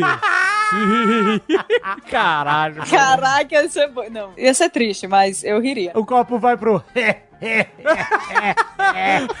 O copo! H-E, H-E, H-E. O caralho, imperador de novo aqui. Cara, aí, se for assim, vai aparecer até fantasma do Mace Windu. é. Esse eu pagava. Eu pagava um dólar por isso. fantasma no final. Parece o fantasma, você olha pro lado e fala, motherfucker! Parece. Tá, fuck it. Ai, caraca. Ah, cara, pode ser esse, né? O personagem que o Kevin Feige tá falando que vai trazer do MCU. Ah, O Nick Fury, né? Pois é, pode ser. Eu vou, eu vou resolver esse problema aí de Star Wars. É. Quero fazer a nova trilogia sobre o Mace Windu. É. Isso seria tão genial. É, Skywalker Initiative. Caraca, Skywalker Initiative. Cara, é- é- isso eu imagino até o pitching disso. Imagina o Shaft junto com o Nick Fury, só que ele é um fantasma resolvendo Nossa. problemas. É, sou filho do Nicolas Cage, isso. Dá até pra ele voltar de tapa-olho, porque caiu do prédio lá. Exato, tem que voltar, cara. Tem que voltar. Bota tudo. Não, gente, não é qualquer Jedi que vira fantasminha. Tem que ter uma parada, é, truquezinho do Qui-Gon. E falando em Jedi voltar, fantasma, teremos também o Yoda aí também, né? Na, na turma dos fantasmas, já voltou É, se já voltar voltou de uma novo. vez, vai voltar de novo, pois é. não, eu acho que o Yoda não aparece mais, não. Mas o... Ah, parece. Ah, na festa final? Na festa final? Vai ter fantasma. Nego... vai ter a festa final. Vai ter até os Ewoks essa porra. O nego vai estar arrepiando. Caralho, essa festa tá carregadaça. Só que só vai ter fantasma, mano. Quantos personagens tem e quantos humanos e fantasmas tem em paralelo? Que a gente pode ter aí fantasma possuindo humano pra resolver os problemas todos. Então vai ter um fantasma pra cada humano, aí os fantasmas vão Possessão. possuir os humanos. Mas possessão ainda não foi Possessão, mostrado, eu acho né? que já é, assim, nível viagem no tempo, sabe? É, mas se, o- se o Snoke tava possuído pro Palpatine. Sabe o que eu a acho? tá o filme mudou. O filme acho- Star Wars mudou pro filme de espírita. Eu acho Kardec. que, eu acho que, olha, Eu vi kardecista. olha, sinceramente, sinceramente, eh, como eles gostam de fazer essas cenas icônicas de, de todo mundo se arrepiar e tal, eu acho que o Luke vai dialogar com a Rey como fantasma e tal, e aí no final, pra dar aquele apoio aquela força final pra ela vencer, você vai ver o Luke lá, fantasma olhando, aí você vai ver o Yoda, aí vai aparecer o Obi-Wan, aí vai aparecer o Qui-Gon, Nossa senhora. Qui-Gon! e vai aparecer o Anakin Skywalker, vai aparecer todo mundo olhando pela Rey. E vai aparecer o Kylo Ren, que ele vai morrer e vai aparecer nessa porra. E em que momento, e em que momento a Rey conjuga a Genkidama? Não, não, não, mas ah, eles vão aparecer de longe, eles não vão falar, eles vão aparecer só de longe olhando pra ela, é isso. Tinha que, falar, eles tinham que fazer um corinho assim, todos juntos, assim, os fantasmas se fundindo. Falando assim, use the force. Aí Jovem Nerd arrepia. Ah, não sei. Aí ela vai e explode a Estrela da Morte 3, 4, sei lá, não sei qual que a gente tá. Não, olha só, presta atenção. Vai ter um combate, que eu acho que é o combate final dela e o Kylo Ren, naqueles destroços da Estrela da Morte. Já apareceu no trailer. E Sim. ali tinha concept art para o The Force Awakens, nesse cenário, onde eles iam no fundo do mar e tinha a sala do Imperador lá, um, um destroço da sala do Imperador. Peraí, mas não no tá fundo do mar. destroço da primeira Estrela da Morte? Não, não, da, da, da terceira. da- Mas eles fizeram a sala pro Imperador na terceira? Da segunda, da segunda. A segunda Estrela da Morte. Ah, tá. Eles vão lutar na segunda Estrela da Morte? É, apareceu ela destruída no, no mar, né? Ah, então vai ter Ewok. Ah. Peraí. Não, não, vai ter Ewoks, porque ela cai em Endor. Caiu no planeta, não na lua. Não, Não, mas na a lua lua florestal de de Endor, Mas pode ter... Que isso? Não... Volta, não me tira isso, cara. Não, presta atenção. Passaram quantos anos? A porra dos, dos Ewoks não criaram uma nave espacial? A Katusha Me quer tira o isso, pô. Que é isso? É um povo de ursinhos de pelúcia. Vocês não têm coração, cara. Como é que vocês não Então vai ter, vai ter, disso? não, não, vai ter aquela cena Fala clássica, sério, vai ser fala a, a nave chegando em Endor, e aí vai mostrar uma visão dos Ewoks olhando pro céu e vendo a nave pousando em outro planeta. Daqui a Caraca. pouco- Cara, Cara, eles eu vão só- juntar os eu só porgs quero- com os Ewoks, cara. Vão eles só- fazer essa missão.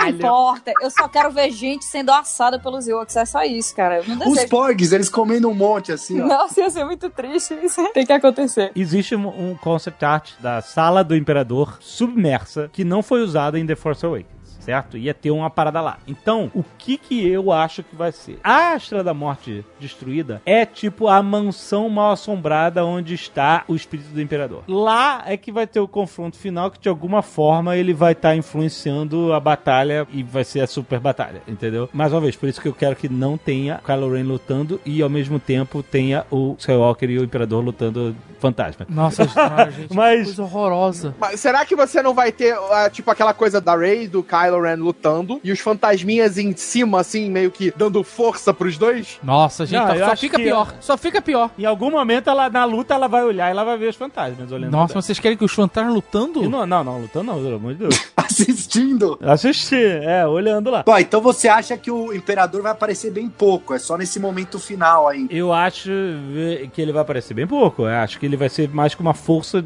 que influencia tudo, mesmo depois da morte. O que faz essa saga não a saga Skywalker, mas sim a saga Saga Imperador. Imperador Palpatine, né? Porque ele E se ele, se ele morreu e não morreu e virou espírito maligno que influencia tudo, acabou, amigo. Não tem mais solução. Esse cara vai vencer. É essa parada, essa é a mensagem desse filme. O mal vence. Porque, Não, mas lá, daí vai rolar cena- tipo o Ghost. Porque se ele já morreu, o, Aham. ca- o, o Vader pegou ele dando choque, jogou no poço, o cara morreu e voltou e ficou possuindo Snoke o cacete, esse cara é invencível. A não ser que tenha a luta dele espírito com Caraca, Skywalker, que eu não quero ver.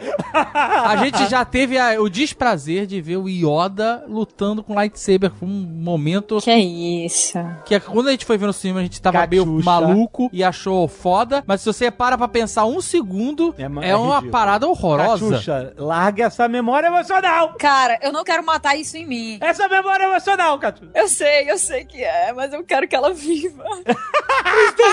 Esse momento é, é totalmente destruído pelo texto do Yoda, que é: Ah, nós não podemos decidir com nossos poderes da força, mas sim pela Nossa nossa habilidade com lightsabers. Tomar no cu, cara. Esse filme, no mudo, funciona. o problema é, só fala, corta, corta tudo.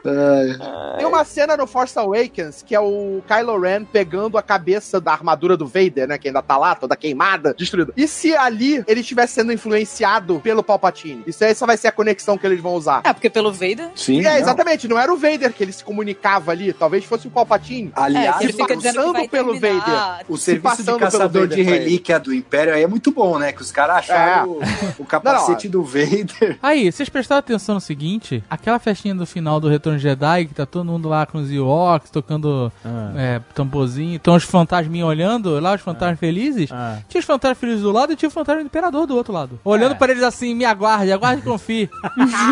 é, porque todo mundo volta, o I'll be Imperador voltou antes. não, não conta isso pro Jorge Lucas que ele insere lá no hein,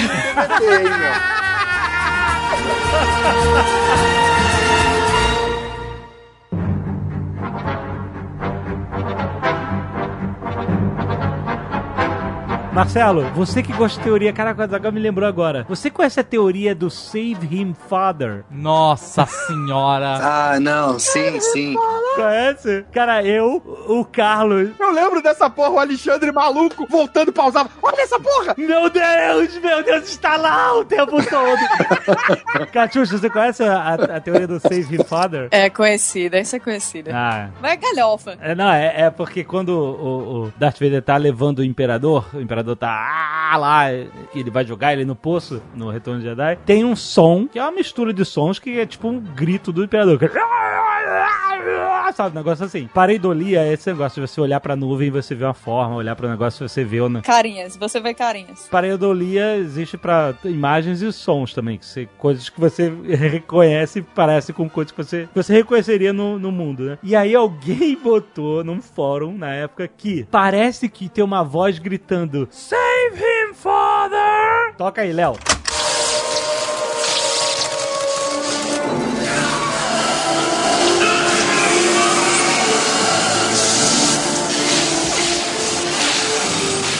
E aí, a partir desse momento, a gente só passa a ouvir isso. Então, cara, mas você não. É porque requer um esforço inicial muito grande pra você escutar isso aí. Tudo bem que depois que você escuta, é tudo que você consegue escutar. Mas no começo, não dá. Foi uma esticação essa história. É, não, mas aí isso dava a teoria de que o Han Solo também seria irmão do Luke, né? Era um negócio assim? Caralho. Era, e Não era, faz sentido nenhum. Era o Han Solo gritando pela força. Caralho, sem saber, não, não. Save him, father. Cara, vocês estão tão malucos daqui a pouco. Quantos fantasmas a gente tem? Porque pode juntar cinco fantasmas e eles fazendo aquela dancinha do The É, Ale. não, é, não é E teoria. mudarem de dimensão, caralho.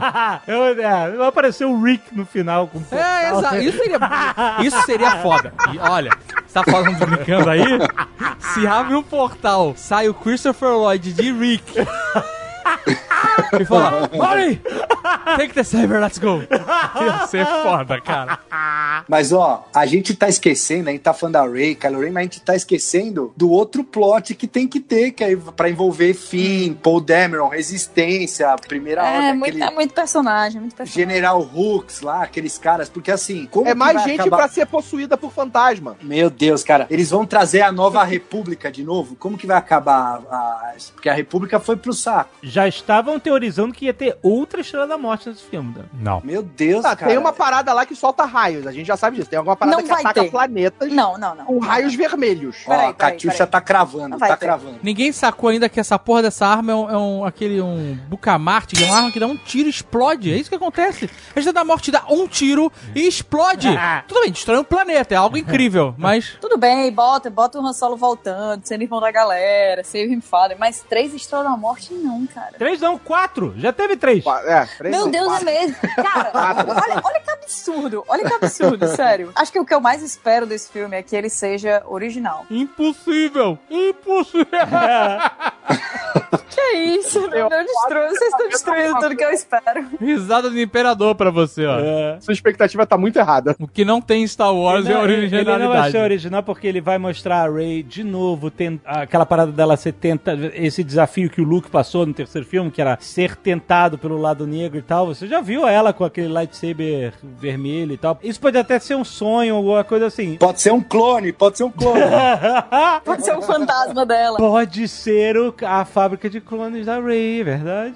Se, Ah. se essa teoria. A coisa mais original que Star Wars teve foi o Luke Skywalker Failed Jedi e as pessoas odiaram. Isso é mega original. Eu gostei disso. Inclusive Então, mas é- o é Mark disso que Hamill falando. odiou, né? Não, Inclusive não, não, ele não, mesmo não, odiou. não. Peraí, peraí, peraí. Ele odiou, mas ele foi. Mas chamaram a atenção dele e ele desodiou, né? Mas foi tirado de contexto, foi tirado de contexto. Ele deixou de odiar. É, ele dentro de entrevista ele falou assim, ele falou, ah, eu achava que não ia funcionar, que era impossível. Mas aí eu vi o filme e eu vi que eu estava errado. Coitado do Mark Hamill, a galera usa ele muito como argumento hoje em dia, vamos ter calma. Mas o filme passado, por mais que ele tenha sido detestado por várias pessoas, uma coisa que a gente pode dizer é que ele tentou, de fato, ser original, né? The Force Awakens é, é difícil, você não tem como argumentar por originalidade nesse filme, né? Não. Não, é exatamente. O- Esse nego reclama porque é igual o outro, né? Igual o primeiro. Aí os caras fazem filme que é diferente, aí reclamam que é diferente. Mas exatamente, o problema, o problema inteiro é que assim, O problema tá em Star Wars. o problema inteiro é Star Wars, aquela. Não é Star Wars, é quem dirige. É quem dirige. Não, Segura, vou- segura o carinho. Voltamos pro início da conversa, né? A gente é tudo beat mesmo, Star Wars. Os caras fazem um filme que ninguém gosta e a gente continua gostando e falando e comprando boneco. É isso aí. É, mas sabe o que é? É porque é muito fácil, cara. É muito fácil você reclamar de tudo. Olha, não dá. Vou cravar aqui. Não dá pra fazer um Star Wars que todo mundo gosta. Não dá. Não dá. Ou pelo menos não dá pra fazer um Star Wars que todo mundo gosta por pelo menos dois dias. Porque no primeiro dia, beleza. Não, mas aí não dá pra fazer nenhum filme que todo mundo gosta. Isso é fato, né? É, é, mas assim, eu digo assim, o geralzão não, não tem um, sabe? Ninguém concorda, o fandom não concorda, ninguém tá satisfeito. Mas é que também o fandom tá bem diverso agora, porque são muitas gerações já, né? Não vai É, dar mas, certo a, mas a geração isso, né? mais vocal é a geração focada na insatisfação perpétua. É, não, porque a reclamação sempre é mais alta do que, né? Ninguém para pra elogiar. Ninguém, né, grita elogio. Né? O nego elogia batendo pão. Parabéns, foi bom mesmo. Eu grito elogios, grito elogios, gosto Ó, mesmo. vamos cobrar você no Twitter então, Catiuxa. Nossa, eu, eu elogio sei. tudo, eu sou uma pessoa muito fácil de gostar das coisas. E eu, eu quero gostar. Eu quero gostar desse filme, eu quero gostar do final dessa saga. Todos nós queremos. Não, eu quero, eu quero que seja bom, mas tá difícil pra caralho, né? Porque É, tá difícil mesmo. a gente não tá conseguindo enxergar o caminho, não. E nós somos com certeza as pessoas mais capacitadas pra dar uma solução e a gente não tá conseguindo. Será? Será que somos? Só falta o JJ aqui nessa roda pra dar as ideias dele, maluco, ir embora depois. Liga pra ele, liga pra ele aí, chama, chama pra call.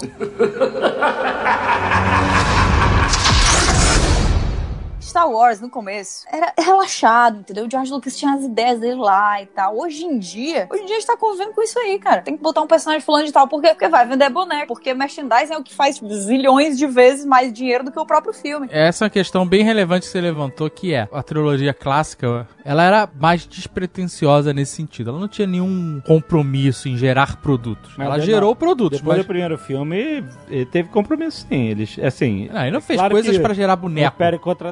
Já tava tudo no primeiro filme. Mas não foi pra isso, gerou, certo? Não, o Iacos era um negócio fofinho, que ele queria pros filhos dele, sei lá, cara. Ele sempre gostou de botar essas coisas É, fofinhas. se você olhar Império Contra-Ataque, é um filme mais compromissado com a história mesmo, assim, essa, essa loucura da, do, do merchandising. E o Retorno de Jedi, ele trouxe os Ewoks. É, mas é porque ele gostava, ele gosta de colocar umas coisas assim infantis de vez em quando, né? E tal. É, né, exato, Jar Jar Binks e tal. É, o próprio Jar Jar, se tu vê, né? Não, mas no Retorno Personalidade de Jedi ele já popular tava ganhando dinheiro com merchandising, né? No Retorno de Jedi, ele já tava ganhando dinheiro. Não, mas O primeiro o dinheiro, foi- o dinheiro com merchandising, ele tá lá, certo? O meu argumento Uhum. é que personagens não são feitos ou filmes não são bolados ao redor. Então, é que você se engana. São sim. Transformers. Ó o Transformers. Catiuxa, Não, os eu tô dizendo a todos trilha- que a gente não, a assiste, tri- é tudo, tudo pra vender boneco, Com Catiuxa. certeza. E quem compra? Eu. Então, a gente- Eu compro, eu compro todos os bonecos. Mas eu tô falando da trilogia original, sabe? Da trilogia original. Porque hoje em dia, quando a gente fala de Kevin Feige entrando e tal, é uma das coisas que mais me preocupa. Porque vai ter fórmula. Ele vai querer aplicar a fórmula. E eu não sei até que ponto isso funciona em Star Wars. Mas já aplicaram a fórmula. O TheForce.net é a aplicação.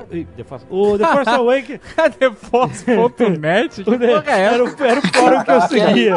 eu vou Sentiu, sentiu. entrar nesse site agora, mano.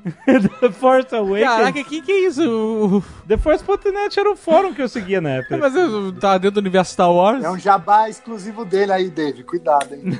Não, não. Caraca. O The, o The Force Awakens é a aplicação total Kylo da Ren, fórmula. Kylo Ren largou tudo e abriu uma startup de, de internet. Force.net.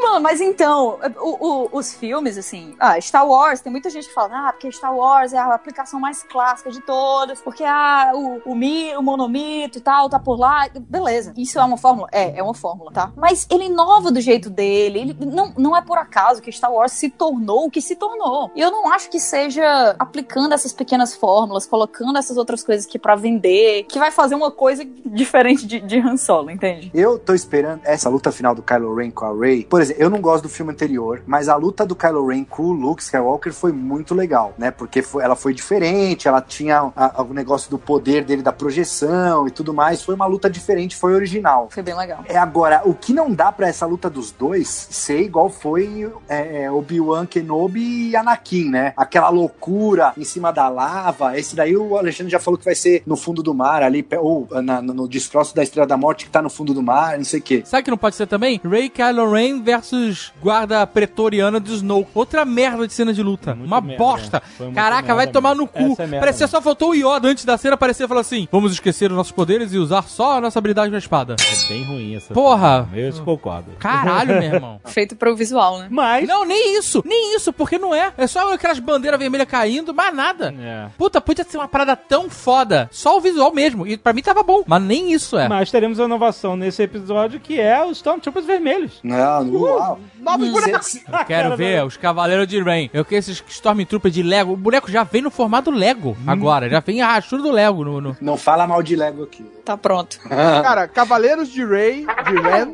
Os Cavaleiros de Cavaleiros de Rey. Porra, pode acontecer, pode, Pode acontecer. Seria bom.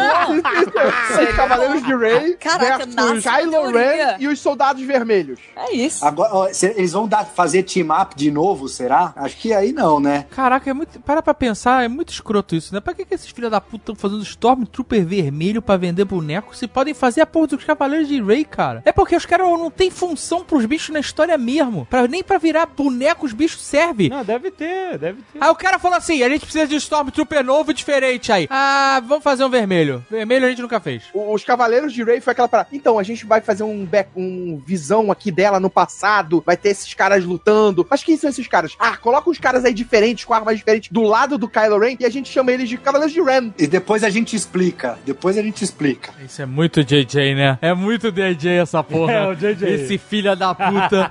Brother, é muito triste. Isso é As artes conceituais são muito legais do- dos Knights of Rain. Se não usarem isso, eu vou ficar com Isso é muito raiva. urso polar no meio do mato, cara. Isso é muito urso polar no meio do mato. É. É exatamente isso. Os Cavaleiros de Rey são um urso polar no meio do mato, mano. do, do lado do JJ. Exato. É só Se ideia. Isso, olha, o nego vai ficar maluco querendo entender o que que é o Cavaleiro de Rey. né? Não é nada, a gente deixou pra lá isso. Era os brother aí que a gente dava os rolês na adolescência, mas a gente perdeu o contato.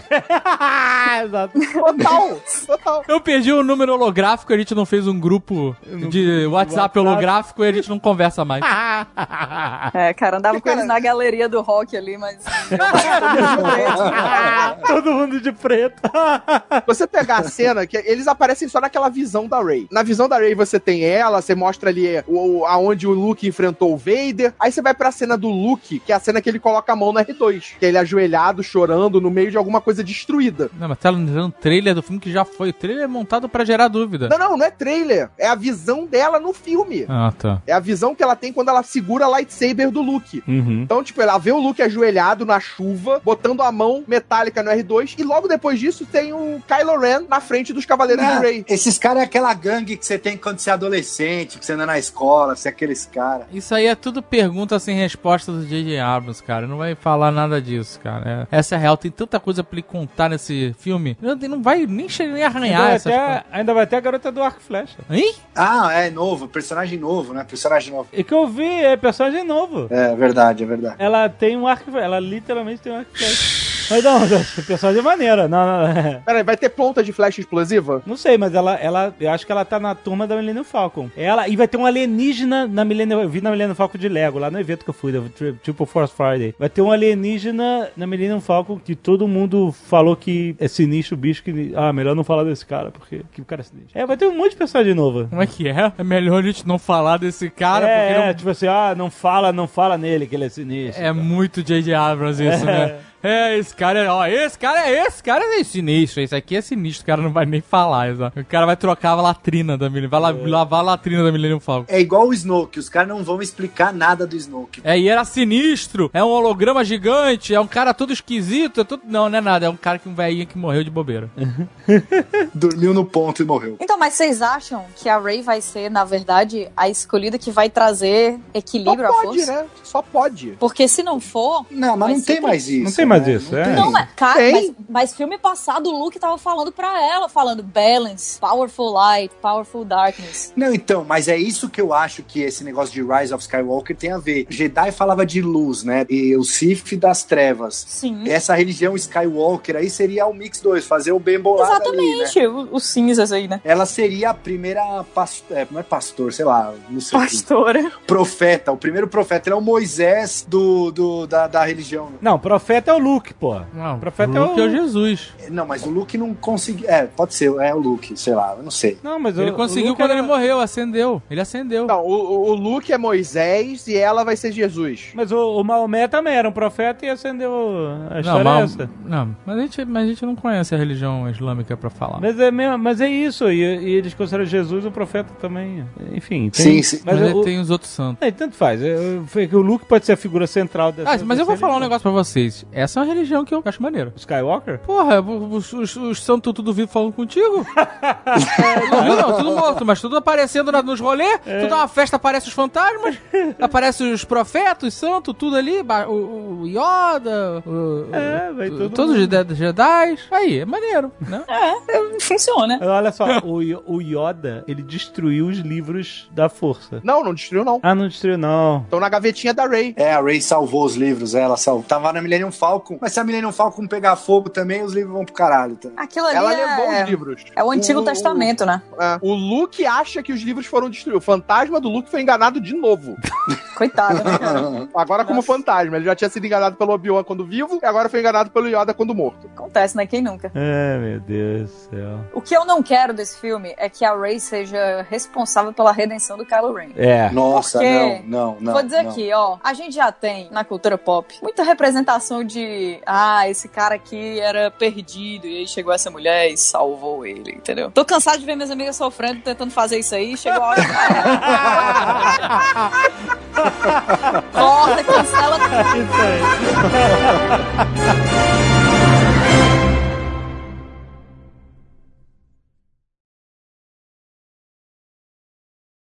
Tá, a única coisa que eu quero ver de novo em relação a Ray e o Kylo Ren é ele usando aquela calça. Santo peito camisa. sem camisa. Eu quero, eu quero de novo isso, Não, cara. não, não, isso eu não quero. Inclusive, eu acho que isso deve virar a estátua da Iron Studios, eu acho. Este Nerdcast foi editado por Radiofobia, podcast e multimídia.